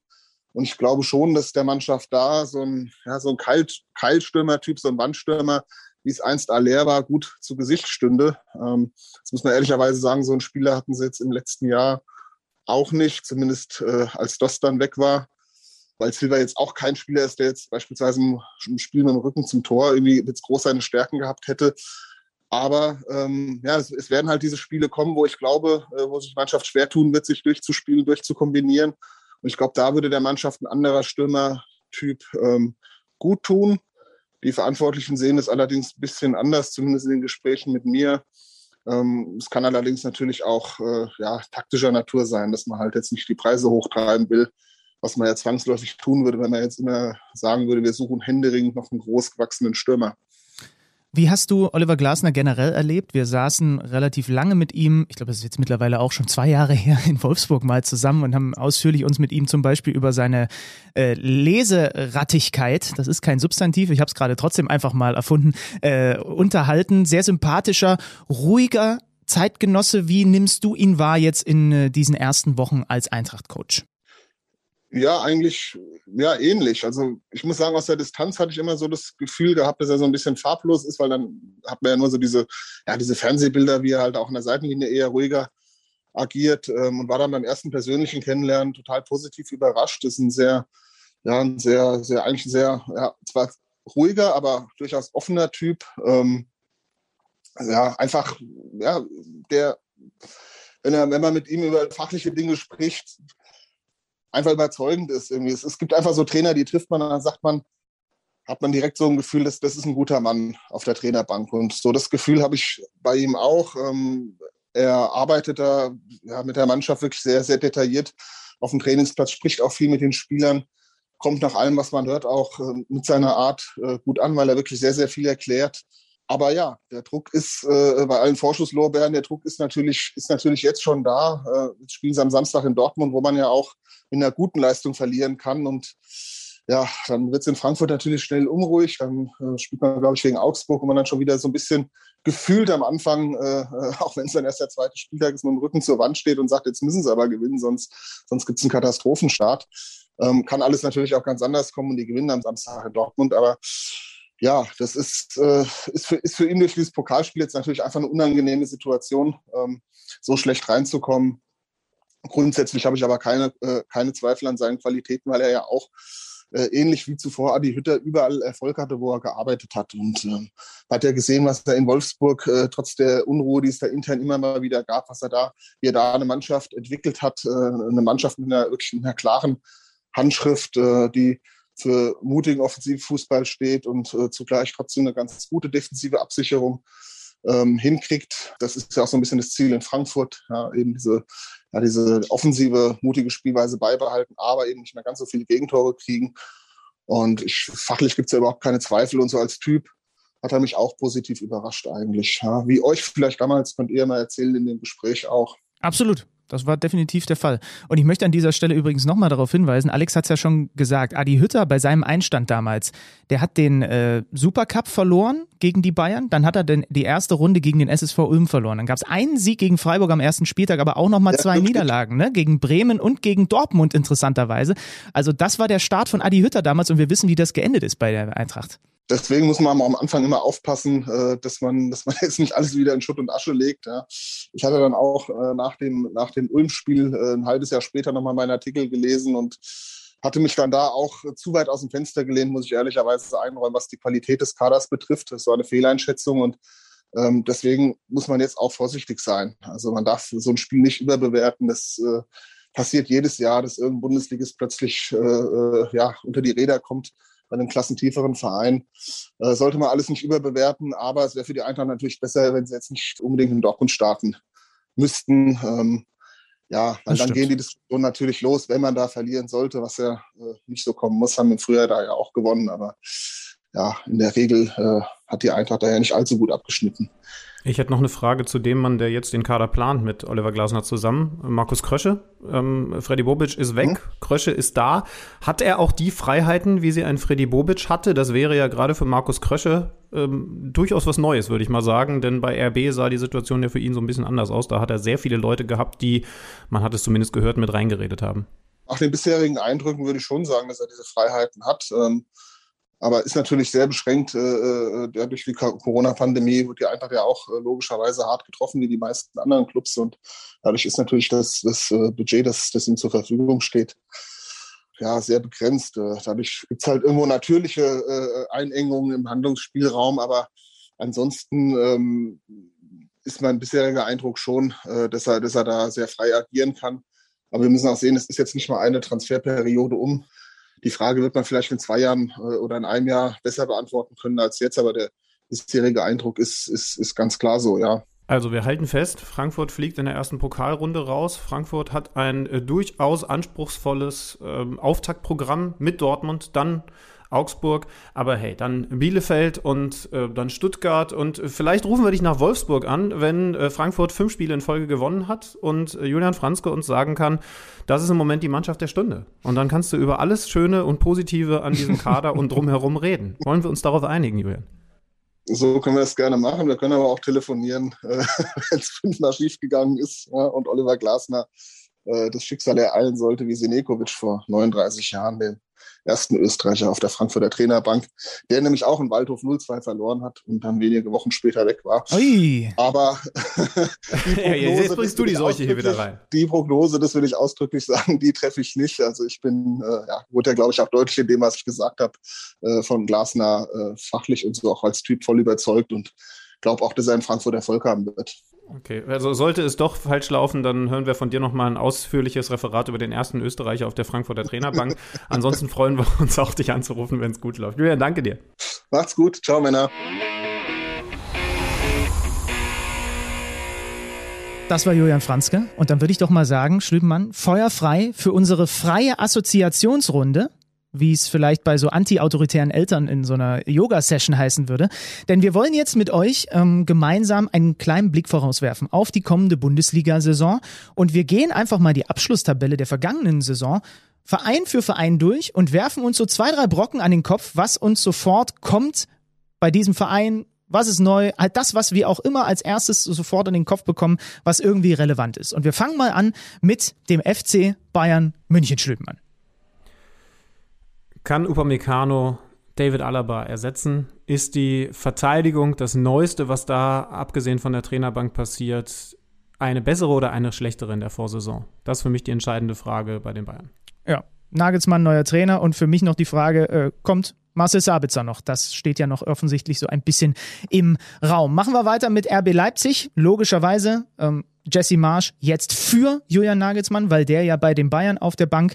Ähm, für mich die Frage, wie sich das in der Innenverteidigung auch da regelt, weil Upamecano, Konate sind beide weg. Das heißt, du musst jetzt mit Simakan, mit Guardiol, äh, du musst da hinten irgendwie jetzt eine neue Hackordnung, eine neue Hierarchie zustande bekommen. Und werden wir tatsächlich wieder mehr RB-DNA-Fußball sehen, für den Jesse Marsch, der US-Amerikaner, sehr interessanter Typ, steht, weil er ist eher so auf dem Trichter Ralf Rangnick unterwegs. Balleroberung schnell nach vorne, während während Julian Nagelsmann ja eher den Ballbesitz mit reingebracht hat ins Spiel der Leipziger, was Kevin Campbell auch zuletzt in einem Kicker-Interview nochmal sehr gelobt hat, dass sie da definitiv Schritte nach vorne gemacht haben. Ich bin gespannt, ob das jetzt eher wieder eine Rückbesinnung auf ursprünglichen RB Leipzig-Fußball wird.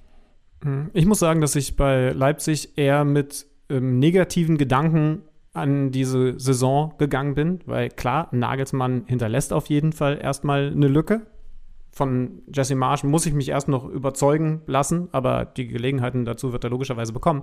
Dann habe ich mir den Kader angeschaut. Mir ist wieder eingefallen, dass sie ja André Silva vorne geholt haben. Einer, den du, was die Tore angeht, halt überhaupt nicht unterschätzen darfst, weil er hatte halt nur das Pech, dass Lewandowski noch mit der Fabelsaison davor war. Aber der Kerl ist ein Wahnsinnsknipser gewesen. Das heißt also, du musst erstmal ganz klar sagen, dass dieser 25-jährige Stürmer eine absolute Top-Verstärkung ist. Und dann haben sie ja auch noch den hochtalentierten Dominik äh, Schoboschlei. Das heißt also, der ist ja eigentlich auch eine Art Neuzugang nach seiner Verletzungsproblematik. Ja. Und dann finde ich das alles schon wieder viel besser. Ja, auch da ist natürlich die große Frage, die beiden jungen Verteidiger, die musst du mir jetzt einmal kurz namentlich Simakan. Äh, nennen. Genau. Die, und Guardiola. Äh, hast du irgendeinen Eindruck von denen? Da, da muss ich mich auch schlau machen. Also ja. ähm, da, da, das ist natürlich die ganz große Frage, wie können Upamecano vor allen Dingen, aber auch Konate in der Verteidigung ersetzen. Müssen werden. wir uns einfach die Spiele angucken. Also ich habe jetzt das Pokalspiel gegen Sandhausen nicht über 19 Minuten voll gesehen. Simakan hat da von Beginn an gespielt. Müssen wir einfach schauen. Ähm, unterm Strich auf jeden Fall hat Jesse Marsch gesagt, der Kader ist so breit. Er hat, glaube ich, sogar sinngemäß gesagt, das ist der beste Kader in der Bundesliga. Also der haut ordentlich raus, weil das ist halt äh, ein US-Amerikaner auch so gewohnt, dass ihm das auch keiner krumm nimmt. In den USA kann man, ist man mit solchen Ansagen immer gut unterwegs. In Deutschland. Da klatscht der Nachbar noch Applaus. Da klatscht der Nachbar noch Applaus. Hier in Deutschland äh, fremdet man damit ein bisschen. Das also unser Take zu RB Leipzig. Borussia Dortmund. Neuer Trainer, klar. Marco Rose. Das ja, ist das, die Sache. Das, das allen voran und dann sage ich dir, aber wir kommen ja später noch zu den Kategorien, dass ich von Dortmund einen zusätzlichen Sprung erwarte. Ähm, des Weiteren äh, werde ich mindestens einen Spieler in meinem Kicker-Manager-Team haben. äh, aber tatsächlich ist, äh, äh, ist, also das habe ich auch vor der Meinung von Christian Günther schon so gesagt. Ich glaube, dass der Mal den Sancho äh, durchaus ersetzen kann. Und was ich bei Dortmund dann besonders positiv bewerte und was mich dann eben besonders optimistisch stimmen lässt, ich habe hier vor einem Jahr gesagt, diese Saison ist eine Übergangssaison. Da habe ich jetzt auch noch nicht gewusst, dass es auch in Sachen Trainerstuhl nochmal eine Neubesetzung geben wird. Aber es gab halt diese ganzen jungen Leute. Ne? Natürlich Holland, aber eben auch ein Bellingham. Rainer. Und, ein, äh, ein äh, Rainer, genau. Jetzt ist, jetzt ist einer der Jungen nämlich dann schon nicht mehr da, dafür ist der nächste Junge gekommen. Die sind jetzt mit diesem einen Schritt weiter, glaube ich, vor ihrer Saison, wo sie dann zu richtig dominanten Spielern werden. Bellingham hat das zum Beispiel in der Champions League gegen City schon angedeutet, mehr als angedeutet. Holland brauchen wir da überhaupt nicht mehr auf den Prüfstand stellen, sagt man so. Aber, aber ich glaube, dass Dortmund individuell nochmal so sehr Schritte machen wird, dass sie ähm, eine gute Saison spielen. Wie gut, kann ich dir gleich noch sagen. Am neuen Torhüter, neue Nummer 1 mit Gregor Kobel, hatten eine katastrophale Vorbereitung mit vielen verletzten und angeschlagenen Spielern. Werden wir sehen. Über Wolfsburg und Frankfurt haben wir eigentlich schon ein wenig gesprochen. Ich würde sagen, die skippen wir jetzt einfach mal ein bisschen, außer du hast was dagegen und kommen direkt zu Bayer 04 Leverkusen. Auch da ein neuer Trainer, Gerardo Seoane von den Young Boys Bern geholt aus der Schweiz. Den hatten einige Bundesligisten auf dem Zettel in den letzten Jahren. Auch die hatten eine schwierige Vorbereitung. Die haben ihre Führungsspieler Sven und Lars Bender verloren. Radetzky ist neuer Kapitän, weil Charles Arangis. Bailey ist weg. Genau, Bailey ist weg. Arangis hat seine äh, Binde zur Verfügung gestellt und deswegen ist jetzt äh, Radetzky der Neue. Und da bin ich sehr gespannt. Zum einen auf das Riesentalent in der Innenverteidigung Kosunu, das haben sie sich fast 25 Millionen Euro kosten lassen. Und wie es dann vorne mit der Sturmverteidigung wieder aussieht. Schick hat eine überragende EM gespielt. Alario war erst wieder Wechselkandidat, jetzt hat er doch den Vertrag wieder verlängert. Und ihr wisst ja, wir hier sind Alario Podcast Nummer eins, weil der eben einen der besten äh, Schnitte hat, wenn man guckt, Minuten pro Tor. Da ist er einfach einer der besten in der Bundesliga. Auch die haben noch ein, zwei junge Leute, bei denen man, wenn es normal läuft, den nächsten Schritt erwarten kann. Vor allen Dingen natürlich Florian Würz. Aber ich sage dir ganz ehrlich, Bayer Leverkusen ist für mich ein bisschen wie Spanien bei den EM-Podcasts, das Dark Horse. Die können runterrutschen und enttäuschen. Die können aber auch, wenn diese jungen Leute so funktionieren und vorne ein Schick das macht, was er bei der EM gemacht hat, dann können die auch richtig vorne angreifen. Platz 7 vergangene Saison war der erste FC Union Berlin und es klingt jetzt ein bisschen komisch. Ich bin im Spagat gefangen zwischen, ich traue mir oder ich traue den Unionern, wenn ich auf den Kader gucke und die Neuzugänge, eine nochmal genauso starke Saison zu. Sie spielen ja äh, Conference League, äh, haben sich da als Siebter qualifiziert. Da geht's dann jetzt auch demnächst schon los. Und gleichzeitig kann ich mir aber auch vorstellen, dass das wieder sowas ist, was mir schon häufiger passiert ist. Ich gucke auf auf dem Papier mir die Neuzugänge an und denke mir, ja, das hat ja alles Hand und Fuß, das ist ja alles richtig stabil. Und dann gibt's aber diese Doppelbelastung und irgendwie auch, ähm, ja, vielleicht ein bisschen gehobeneren Anspruch plötzlich bei Union Berlin und vielleicht sacken sie dann doch wieder ab. Aber wenn du dir das mal anguckst, sie haben Avonie fest von Liverpool geholt. Sie haben einen neuen Linksverteidiger, äh, polnischer Nationalspieler. Sie haben äh, mit Renault einen guten zweiten Torhüter wieder verpflichtet, Baumgartel ausgeliehen, diverse richtig gute ablösefreie Transfers, Östunali, Kedira, Jeckel, Vogelsammer, Haraguchi, Bär Behrens von, äh, von Sandhausen. Für mich auf dem Papier sieht das alles echt top aus, was Union da gemacht hat. Ich habe trotzdem die große Sorge, dass ihnen diese Zusatzbelastung durch die Conference League das Genick bricht. Und zwar nicht dahingehend, dass sie absteigen werden, aber ich glaube, das sind genau diese Plätze. Warte, ich, ich wage jetzt folgende Rechen, äh, Rechen, äh, Rechenthese, mhm. äh, auch das ist ein Neologismus. Sie werden pro Conference League Spiel einen Punkt weniger im Vergleich zur Vorsaison auf dem Konto haben. Oh, das merken wir uns mal. Dann nageln wir dich auf jeden Fall drauf fest. Und dann ist natürlich auch immer noch die Frage, wenn Max Kruse dann jetzt bald ein verheirateter Mann ist, ob, ob sich das auf seine Leistung auswirkt. Natürlich. Diese Frage stellen wir im Boulevard Fußball Podcast Nummer 1 regelmäßig und werden auch das natürlich auf den sogenannten Prüfstand setzen. Die Unioner, also eine der wenigen Mannschaften, wir haben ja vorhin mit Christian Günther auch schon darüber gesprochen, ohne einen neuen Trainer.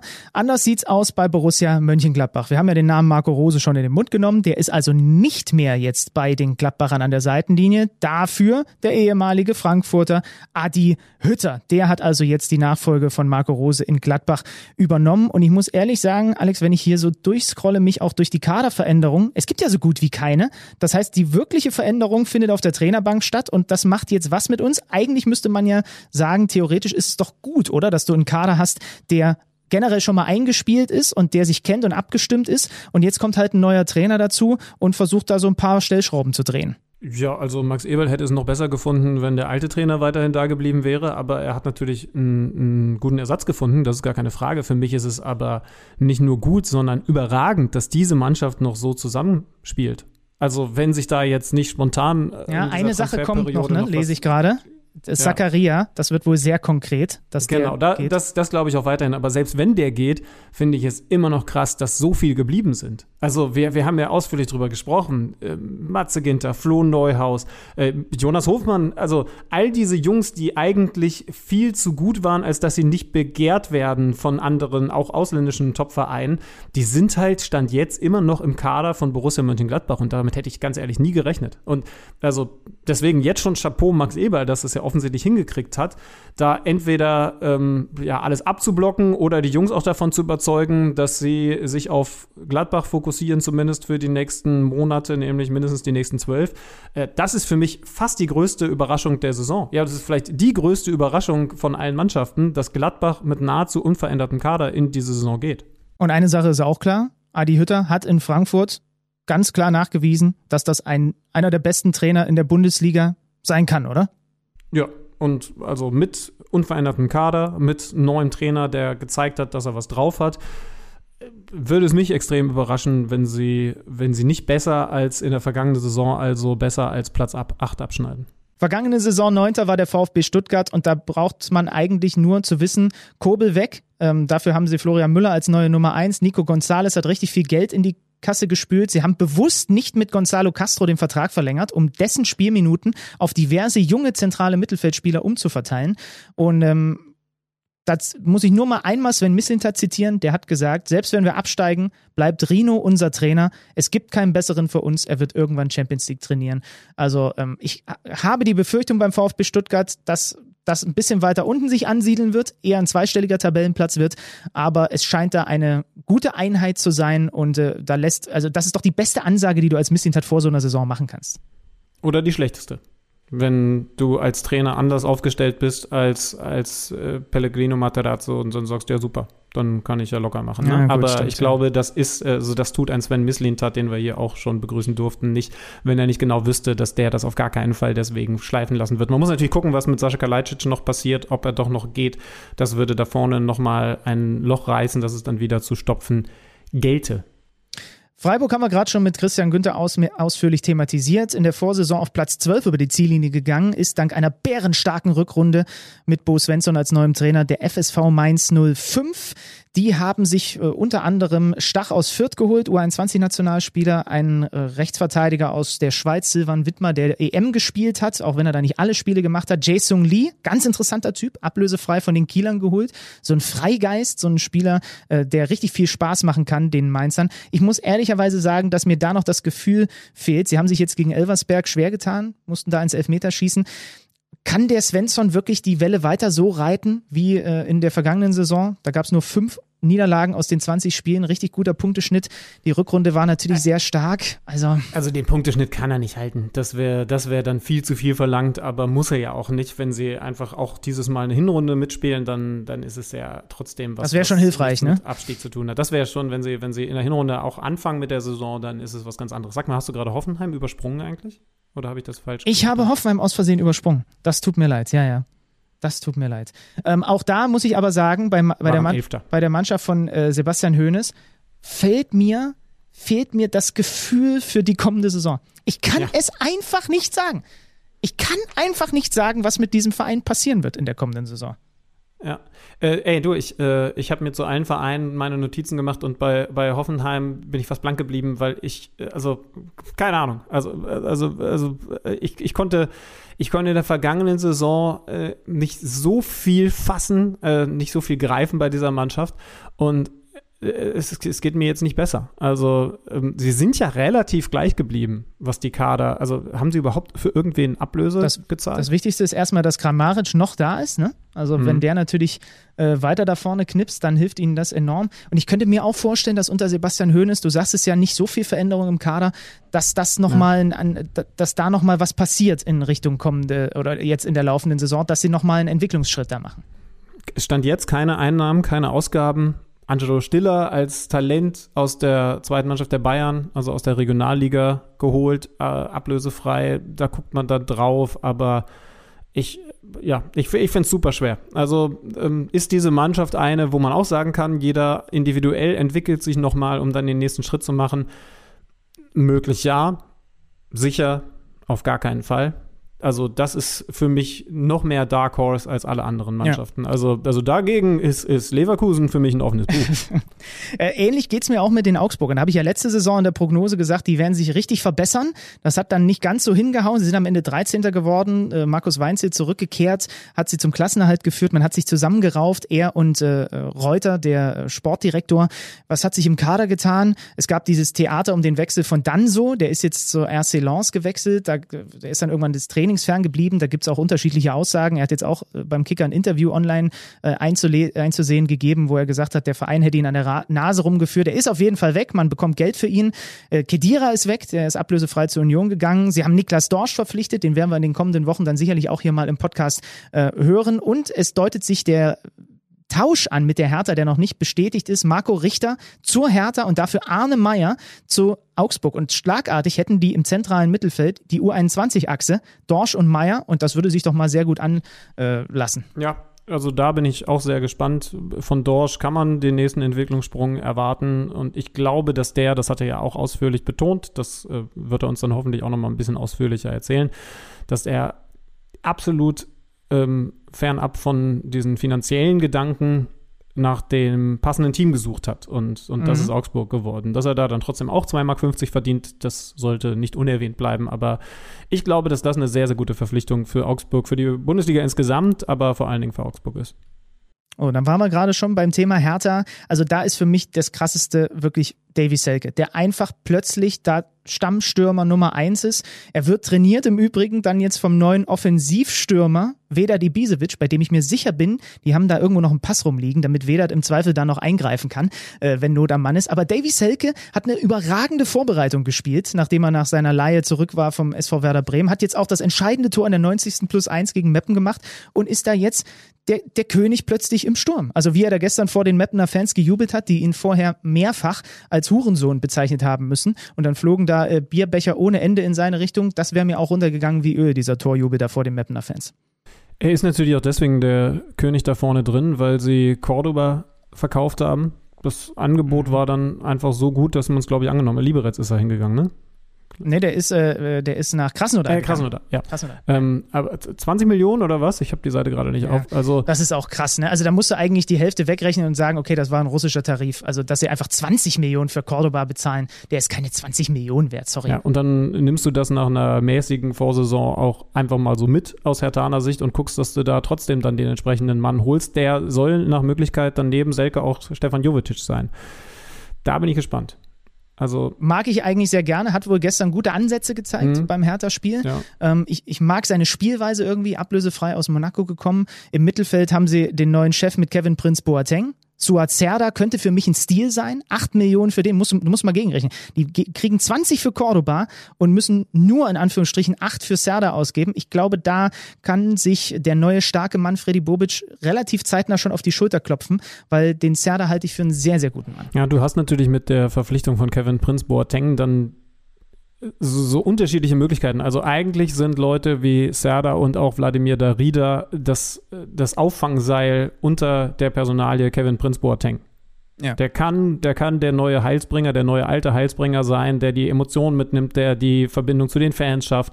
Aber wenn es halt doch ein bisschen zu spät ist, diese Rückholaktion, Kevin Prince Boateng mittlerweile 34 Jahre, dann hast du halt Serda und Darida und dann eben mal gucken, ob ein Arne Meyer noch da ist, die dem Gegner auch überhaupt gar keinen Spaß machen. Also das finde ich ganz gut, aber, aber die Hertha ist weiterhin für mich noch, noch keine runde Mannschaft. Ich glaube, Freddy Bobic wird da weiterhin dran basteln und, und ich werde diesen Satz nicht mehr lange über die Hertha sagen, aber, aber noch ist diese Mannschaft für mich nicht rund.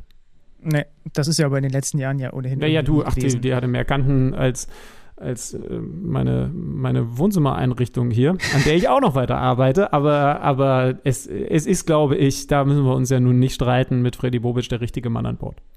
Ach, ich war mit eurer Wohnzimmereinrichtung eigentlich ganz happy, als ich mir das da angeguckt habe, jetzt vor ein paar Tagen. Mein Gott, kommen wir zu Arminia Bielefeld. Die haben die Klasse gehalten mit Frank Kramer vergangene Saison. Nach dem Trainerwechsel Uwe Neuhaus weg, Frank Kramer da. Knapp die Klasse gehalten, haben den Vertrag mit Fabi Klos verlängert. Der hat direkt jetzt beim 6 zu 3 gegen Bayreuth auch nochmal ein Tor vorbereitet. Äh, zwei Tore von Brian Lasme, dem neuen französischen Offensivmann. Okugawa haben sie fest von Salzburg geholt. Sie haben Vogelsammer verloren, Lukoki verloren. Die Leihe von Rizzudoan ist beendet. Auch Arne Meyer ist nicht mehr da. Interessante Stürmer geholt. Janni Serra aus Kiel, Florian Krüger aus Aue. Erinner dich, uns hat Daniel Thune über Florian Krüger äh, in den höchsten Tönen vorgeschwärmt. Ähm, Brian Lassme, wie gesagt, und dann im Mittelfeld mit Schöpf, einen Bundesliga-Erfahrenen und Vassiliades aus Paderborn, der ja auch mit den Paderbornern schon Bundesliga gespielt hat. Arminia Bielefeld prognostiziere ich jetzt, ähm, ja, was prognostiziere ich denn? Platz ja, wird wieder, es, es wird einfach bis zum letzten Spieltag um Klassenerhalt gehen. Es ich kann mir auch vorstellen, dass es vielleicht ein bisschen zu knapp wird für die Armenier in diesem Jahr. Für keine Mannschaft gilt dieser Satz so sehr wie für den ersten FC Köln, zumindest wenn man die vergangene Saison nimmt. Da hat man dann gerade so in der Relegation noch die Klasse halten können. Und jetzt sagt man sich, back to the nine. Ähm, sie haben Anthony Modest wieder zurückgeholt. Und du erklärst mir mal bitte, wie Steffen Baumgart, der neue Kölner Trainer, das eigentlich so spielen will. Gibt es nur noch hohe ja, Bälle bei, bei also hoch mit dem Rücken zum Tor auf einen der beiden äh, Köpfer da vorne? Naja, wobei das der hohe Ball ja auch durchaus mit drin war bei Baumgart-Mannschaften. Ne? Also ja, intensiv, schnell, direkt nach vorne, aber dann auch im Zweifel mal über einen direkten, äh, über einen langen Ball vorbereitet, den Modest dann vielleicht mal verarbeiten kann, ablegen kann und dann geht's über steil Klatsch eben irgendwie äh, in die Tiefe. Aber, aber ja, nur zum Verständnis, also Sie haben mit Sebastian Andersson auch noch einen der kopfballstärksten Spieler daneben oder, oder dann ja, du hast von recht. der Bank ja, kommt. Ja, also das ist schon, schon, ist schon interessant. Wir haben es äh, war Hertha auch mit zwei, mit zwei Mittelstürmern unterwegs? Ja, logischerweise. Cordoba und, und Piontek, der jetzt noch ein bisschen was anderes ist, aber ich frage mich, wie häufig die beiden dann tatsächlich zusammenspielen. Also Anderson ist ein anderer Typ, aber einer, der natürlich den Ball auch gerne hoch in der Luft hat. Der also. ist ja noch, der ist ja noch besser als Modest bei diesen langen Bällen Genau. und bei diesem Ja. Verlängern. Ne? Das war ja damals bei Union der, der die meisten Luftzweikämpfe geführt und gewonnen hat. Also der, da war es ja auch nur so bitter, dass der in der vergangenen Saison gefehlt hat. Ich könnte mir vorstellen, wenn der gesund bleibt und Marc Uth auch nur ansatzweise an den Marc Uth anknüpfen kann, den, er, den wir im Kölner Trikot schon gesehen haben, dass der erste FC Köln einen richtigen Satz macht. Aber Sag ganz kurz, glaubst, du, so, wie dass, glaubst du, dass der mit allen dreien spielt? Also Uth hinter Anderson und Modest? Macht, macht Baumgart das? Möglich ist es. Da muss ich gestehen, ich habe leider nicht die äh, Systematik in den Vorbereitungsspielen gesehen. Das werden uns dann jetzt die ersten Bundesligaspiele zeigen, wie genau Steffen Baumgart das macht. Borneau verloren an Wolfsburg, Jakobs verloren an Monaco, dafür einiges an Geld eingenommen. Kein Horst Held mehr als Sportchef. Wir schauen mal, was den ersten FC Köln angeht. Vielleicht muss ich meine Prognose auch ein klein bisschen revidieren. Je länger ich drüber nachdenke, so viel hat sich im Kader dann doch nicht getan. Also warum sollten die jetzt den Riesensatz machen? Also jetzt ja. gegen Jena beim wilden 5 zu 3 kam Sebastian Andersson nur vor der Bank. Da hat Modest vorne gespielt, Uth dahinter und ein Thielemann. Sie haben ja auch noch ein paar junge Leute, der hat da vorne offensiv ergänzt. Und ein Onje Duda zum Beispiel auch nur von der Bank gekommen. Also ich habe fast so ein bisschen das Gefühl, dass Steffen Baumgart da auch noch das Team finden muss, weil es sich nicht logisch erstmal grundsätzlich blind aufstellt. Äh, Aber das kann ja auch ein Vorteil sein. Also, ähm, ey, du, wenn du, wenn du zwei solche Schränke hast da vorne drin, also Anderson, nicht falsch verstehen, ist kein Schrank, aber er ist natürlich durch seine wahnsinnige Kopfballstärke ähm, so gefühlt ein super, äh, nicht gefühlt, sondern er ist einfach ein super Zielspieler. Genauso wie Modest. Und wenn die beiden sich nicht gegenseitig auf den Füßen stehen, dann ist das ja alles sehr, sehr schön. Und dann legst du das Ding ab auf die schnellen Thielemann und Co. Und dann kann das ja auch funktionieren. Aber vielleicht stehen sie sich halt auch auf den Füßen, weil beide sagen, nee, so richtig mal auf den Flügel ausweichen ist nicht mein Ding. Und dann kann es auch hässlich werden. Also da bin ich sehr gespannt. Gucken wir noch auf die beiden Aufsteiger. Der VfL Bochum, ich freue mich sehr, dass dieser Verein wieder in der Fußball-Bundesliga ist. Da werden Erinnerungen wach an einen tanzenden Peter Neururer, an Jungs wie Darren Buckley, Edu und so weiter für unsere jüngeren Hörer. Googelt das mal, dann wisst ihr, von wem ich rede. Der VfL Bochum als Meister aus der zweiten Liga in die Bundesliga aufgestiegen. Nur der HSV hat vergangene Saison mehr Tore geschossen, nur Kiel hat weniger Gegentore kassiert. Sie haben ihren Spielmacher verloren, der ist dem Ruf des Geldes in die Wüste gefolgt, in die Vereinigten Arabischen Emiraten. Robert Schul. Ansonsten haben sie kein ja, das ist wirklich schade. Den hätte ich gerne in der Bundesliga jetzt dann auch nochmal in diesem Konstrukt gesehen. Ansonsten keinen relevanten Aufstiegshelden verloren. Sie haben drei interessante Spieler ausgeliehen. Löwen von der Hertha, Staphylidis von äh, äh, Hoffenheim, der soll sich hinten links mit Danilo Suarez, der aber eigentlich da gesetzt sein müsste, äh, um den Posten balgen und Elvis Rexbejai von Wolfsburg ausgeliehen. Das heißt, Löwen und Rexbejai kommen zu den Köpfen im zentralen Mittelfeld zu Lucia und Tesche dazu. Lucia die Lunge, der äh, läuft wie ein Wahnsinniger, war der laufstärkste Spieler in der vergangenen Saison in der zweiten Liga. Und davor hast du ja auch noch Simon Zoller, der die meisten Sprints absolviert hat und immer wieder anläuft ohne Ende. Ich bin mal gespannt, wie das in der Bundesliga funktioniert. Neuzugänge noch Antwi Ajay aus Paderborn, der hat gestern direkt mal mit einem Sprint gezeigt. Alter Vater, was da für ein Tempo drin ist. Und sie haben Takuma Asano zurückgeholt. Der hat bei Partizan Belgrad in der vergangenen Saison 18 Tore geschossen und 8 Vorlagen gegeben. Der Japaner, den ich nach seinem ersten Gastspiel in Deutschland nicht mehr so richtig auf der Rechnung hatte. Aber Bochum wird natürlich fighten müssen um den Klassenhalt, das ist ja klar. Man hat sich im Pokal knapp durchgesetzt gegen Wuppertal. Da ist übrigens Peter Neururer mittlerweile, was? Sportdirektor? Ich glaube, Ja, Sportdirektor. und hast du ihn gesehen mit der Maske auf der Tribüne, wo so ein Grinsen vorne ja. drauf Das gezeichnet er. war? Das ist Neu- das ist der Neururer-Style. Peter, das ist der Peter. Und, und der Trainer bei den Bochumern heißt übrigens Thomas Reis und der, da mache ich mir jetzt schon mal eine Notiz, den will ich auch mal hier in diesem Podcast haben, weil der, äh, die Aussagen von ihm sind, höre ich mir immer mit sehr großem Genuss an. Ja, einen Trainer ähm, äh, eines Aufsteigers hatten wir in der vergangenen Saison schon, Stefan Leitl, der war am Wochenende nicht so gut gelaunt, denn der hat mit Kräuter Fürth den kürzeren gezogen. Und zwar gegen Babelsberg 03. Im Elfmeterschießen rausgegangen. 7-6 hat sich Babelsberg, der unterklassige Verein, da durchgesetzt. Und entsprechend hatte Stefan Leitl dann auch die, die, die Kappe vom Hut. Nee, was hat er? Was hat man denn dann? Das Fass offen, die Schnauze voll. Die Schnauze voll. Die Schnauze voll. Die mhm. Kappe vom Hut. Oh weia. Oh weia. Ich muss auch, also ich, ich habe mein Trainingslager, meine Saisonvorbereitung definitiv noch nicht abgeschlossen. Ja, äh, Gräuter Fürth, sag du, also Gideon Jung hinten äh, vom HSV gekommen, Stütze für die, für die Ja, Abwehr. sie haben sie haben natürlich einiges an, an Schlüsselspielern, die sie zum Aufstieg überhaupt erst gebracht haben, verloren. Ne? Paul Jecke zur Union, Anton Stach zu Mainz, David Raum zur TSG Hoffenheim. Das heißt, da sind ihnen Stützen weggebrochen und die müssen sie jetzt irgendwie auffangen. Jung finde ich gut. Adrian Fein haben sie ausgeliehen, äh, der letzte Saison bei PSW nicht funktioniert hat unter Roger Schmidt. Hogmar ist jemand, der die äh, Bundesliga kennt, den haben sie ausgeliehen von Hoffenheim. Dann ist es enorm bitter gelaufen. Die haben einen Gangkampf von der Hertha ausgeliehen und der hat sich direkt äh, das Kreuzband gerissen, wenn mich nicht alles täuscht. Auf jeden Fall sehr, sehr schwer verletzt. Ich weiß nicht, ich weiß nicht, die Vierter, also da haben sie einiges zu kompensieren. Das ist für mich jetzt nicht die allerbeste Ausgangslage, um in so eine Bundesliga-Saison zu gehen. Sie konnten leider aus Vierter Sicht einfach den Kader nicht zusammenhalten. Rashid Asusi hat im Kicker-Interview auch erklärt, ja, wir müssen halt auch einfach gucken, dass wir Einnahmen generieren. So ist das halt in Fürth. Ja, musst du so spielen, musst du so denken und dann hoffentlich trotzdem die Klasse halten. Also unterm Strich freue ich mich trotzdem gewaltig auf die Saison, die am Freitag losgeht. Könnt ihr, ich hoffe, ihr habt das mitbekommen, ausführlich bei uns auf der Zone mitbekommen. Ich bin am Freitag übrigens schon im Einsatz. Ich, ich, ich reise gen Mönchengladbach. Das Auftaktspiel steht an. Borussia Mönchengladbach gegen den FC Bayern München. Und sag mal eine Frage, ne? Du warst ja gerade im Urlaub. Wie ist es denn mit deinem Untermieter eigentlich in der Zeit? Hast du an den mal gedacht auch? Oh, warte.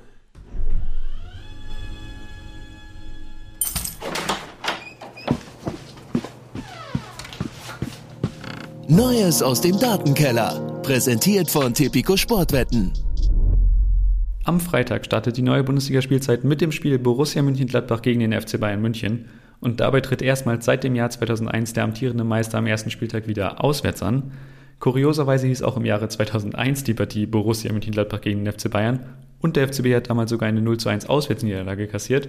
Das war zeitgleich auch die letzte Auftaktniederlage eines Meisters in der Bundesliga überhaupt. Aber trotz dieser Kuriosität sieht ja nicht nur Tipico mit einer 1,5er Quote den Titelverteidiger aus München als klaren Favoriten in diesem Spiel. Auch historisch gesehen sind die Bayern das Team des ersten Spieltags. Mit 2,1 Punkten pro Spiel haben die Münchner den besten Punkteschnitt aller Bundesliga-Teams zum Saisonstart. Und insgesamt zwölfmal stand der FC Bayern am Ende des ersten Spieltags auch auf Platz 1. Das ist klarer Bundesliga-Höchstwert. Entscheidend für einen guten Saisonstart der Bayern wird natürlich wieder einmal Robert Lewandowski. Und zum Glück für den FCB scheint der Pole das Wort Startschwierigkeiten aus seinem Wortschatz gänzlich gestrichen zu haben. In den letzten sechs Bundesligaspielzeiten traf Lewandowski immer am ersten Spieltag. Das ist bereits jetzt historischer Bundesliga-Rekord. Neues aus dem Datenkeller. Präsentiert von Tipico Sportwetten. Komplett vollen Wassernapf stehen gehabt. Das ist an sich jetzt auch nicht das Riesenthema. Ja, Danke, ja, ja. Freddy Tappe. Ja. Da sind wir doch dann entsprechend eingestellt auf das, was uns am Freitag live auf The Zone erwartet. Jetzt ja übrigens auch alle Sonntagsspiele der Fußball-Bundesliga live auf Schön. The Zone. Ja, ja freue mich drauf. Ich habe noch ein paar, ich, ich freue mich auch sehr. Also tue ich mir wirklich jetzt im Ernst. Das, das wird, glaube ich, richtig, richtig schön. Und äh, die Champions League, die fängt dann ja irgendwann auch wieder an. Ich habe noch Kategorien mitgebracht, habe ich doch gesagt. Die müssen wir jetzt noch abarbeiten. Ja, na dann. Da bin ich sehr gespannt. Ja. Okay, schieß los. Also die wichtigsten Fragen, die wichtigsten Fragen, quasi fünf Kategorien habe ich mitgebracht, die wir vor Saisonstart noch klären müssen. Natürlich die allerwichtigste. Wer wird in der Fußball-Bundesliga-Saison 2021-22 Zweiter und wie viele Rückstand hatte, wie viele Punkte Rückstand hat auf die Bayern? äh, zweiter ich möchte wird, die ja? ja? Und ich möchte eben, also, wer wird Zweiter und wie viele Punkte Rückstand? Das sind die beiden Sachen, die ich hier in der ersten Kategorie habe. Zweiter wird Borussia Dortmund und Borussia Dortmund hat Rückstand auf die Bayern zwei Punkte. Oh, gut. Ich habe auch Dortmund und ich habe Rückstand vier Punkte. Also wir prognostizieren ein einigermaßen enges Meisterschaftsrennen. Na, guck mal ja, einer an. Kann man, kann, man, kann man noch so machen. Wer wird denn die, die Überraschung der Saison? Also zwei Punkte Rückstand auf die Bayern, da wäre Dortmund dann ja bei dir in Sachen Überraschung schon relativ dabei. Also aber, positiv aber, ist besetzt, meinst du jetzt, ne? Keine genau, Neg ja, okay. Ja. Äh, positive Überraschung, komm, ich mache das jetzt einfach, ich habe es vorhin einmal angedeutet, ich sag der erste FC Köln unter Steffen Baumgart wird die Überraschung der Saison. Ich weiß noch nicht so genau warum. Anderson wird da vorne 15 Tore machen. Marc Uth wird wunderbar funktionieren. Vielleicht äh, holen sie noch den einen oder anderen neuen. Ich sage jetzt einfach mal Köln. Ja, so und jetzt komme ich und sage dir, weil ich habe genau auf das gehofft, was du gesagt hast. Die Überraschung der Saison wird der VfB Stuttgart. Weil ich glaube nicht, dass sie eine schlechte Saison spielen, weil ich nämlich glaube, dass sie noch einmal eine Entwicklung mit dem Trainer zusammen machen und deswegen, selbst wenn ein Kalajdzic noch gehen sollte, werden sie auf jeden Fall einstellig abschließen. Ich glaube sogar auf 7-6, also international qualifiziert sein. Okay, okay. Ja, okay, gut. Schauen wir mal, was. Wer wird- äh, ja, okay, gut, okay. Ja. Lass ihn, lass ich sacken. Wer wird die Überraschung in negativer Hinsicht? Also wer wird die Enttäuschung der Saison? Ich glaube, es wird der VfL Wolfsburg. Ich bin natürlich jetzt, man ist natürlich nach dem Wochenende und auch nach den fünf Niederlagen in den Testspielen so ein bisschen, ja, gebiased. Also man, man ist da so ein bisschen befangen. Aber ich, ich wüsste nicht, welche Mannschaft ansonsten so riesig verlieren wird. Ich glaube auch nicht, dass die Eintracht so total abrutschen wird. Äh, Leverkusen, ja, nee, also ich sag jetzt einfach mal Wolfsburg. Ja, ich habe, äh, ich, ich finde es schwierig. Ich habe am ehesten jetzt auch die Frankfurter. Ich meine, das ist jetzt nach dem Auftakt im Pokal dann auch nicht so schwer. Obwohl, Julian hat ja recht, ich natürlich eigentlich mir bei Oliver Glasner auch nicht vorstellen kann, dass, dass das so schlecht läuft, aber das sind für mich vom, vom Kader her so die Teams, äh, also, also vor allen Dingen die Frankfurter Eintracht mit, mit den meisten Wackelkandidaten. Du gibst halt vorne diesen Top-Stürmer ab und du weißt noch nicht, was hast du eigentlich da danach geholt. Also wir wissen es zumindest nicht. Und deswegen habe ich Frankfurt da auf dem Zettel. Okay. Ähm, vorletzte Kategorie. Mhm. Wer wird Torschützenkönig? Da dürfen alle genannt werden. Erling Haaland. äh, Einfach, das ist aber nur Wunschdenken von mir. ja, aber also ich, ich würde jetzt gerne was anderes nennen, aber ich habe hier auch Erling Haaland stehen. Ähm, Beide Ja, nicht komm. Lewandowski, ja? Ganz im Ernst. Das machen wir aber jetzt nur aus Prinzip, ne? Eigentlich, warum, Ja. warum sollte der nicht wieder Torschützenkönig werden? Das gibt gar keinen Sinn. weil, er, weil er uns einfach keine Kicker-Manager-Spielpunkte bringt. Oder so, ja. Ja. Okay, jetzt bin ich gespannt. So, Letzte und dann habe ich noch Kategorie. eine spezielle Kategorie. Ähm, wer wird der Torschützenkönig unter den Verteidigern? Wer ist der Verteidiger mit den meisten Toren? Da müssen wir natürlich genau definieren, wann ist man ein Verteidiger und wann nicht. Ganz klar, die Innenverteidiger und dann eben auch die Außenverteidiger, die müssen dann aber grundsätzlich, ja, wenn sie das in der Fünferkette spielen, dann ist das okay, aber die müssen grundsätzlich schon auch noch Verteidigungsaufgaben Also, was übernehmen. ist, was ist denn mit Riedle Baku? Der hat sechs Tore letzte Saison geschossen. Zählt der für dich, auch wenn er manchmal offensiv spielt? Ich wollte tatsächlich auch, hast du nachgeschaut oder, oder zumindest Ich habe mal das, auf dem Schirm? ich hab das hier gerade nebenbei offen. Also in den letzten Jahren war es das ja oft dann so Innenverteidiger, die man so im Hinterkopf hatte. Ne? Hinteregger hatte mal eine unglaubliche Saison, da hat er gefühlt irgendwie fast zweistellig Ja, getroffen. also Hinteregger wäre jetzt keine Diskussion, aber Baku zum Beispiel würde für mich rausrutschen, weil er die meisten Spiele in offensiverer Position, weil Babu ja dahinter spielt. okay, hat. okay. Also zählt der nicht. Also in der Ja, letzten aber so ein, also Saison. ein Christian Günther zum Beispiel wäre natürlich voll in der Verlosung mit drin. Das ist ein Außenverteidiger, auch wenn er Offensivdrang hat, ist das immer noch ein Außenverteidiger. Ja, der hat aber jetzt nicht ganz so den, den, den Tordrang, der ist eher so der Vorbereiter. richtig. Also wenn ich jetzt hier mal so durchscrolle, vergangene Saison, dann hatten wir Marvin Friedrich als torgefährlichsten Innenverteidiger, fünf Tore für Union Berlin. Und jeweils vier hatten Lienhardt von Freiburg und Benze Baini von Gladbach, weil der immer die Elfer da schießt.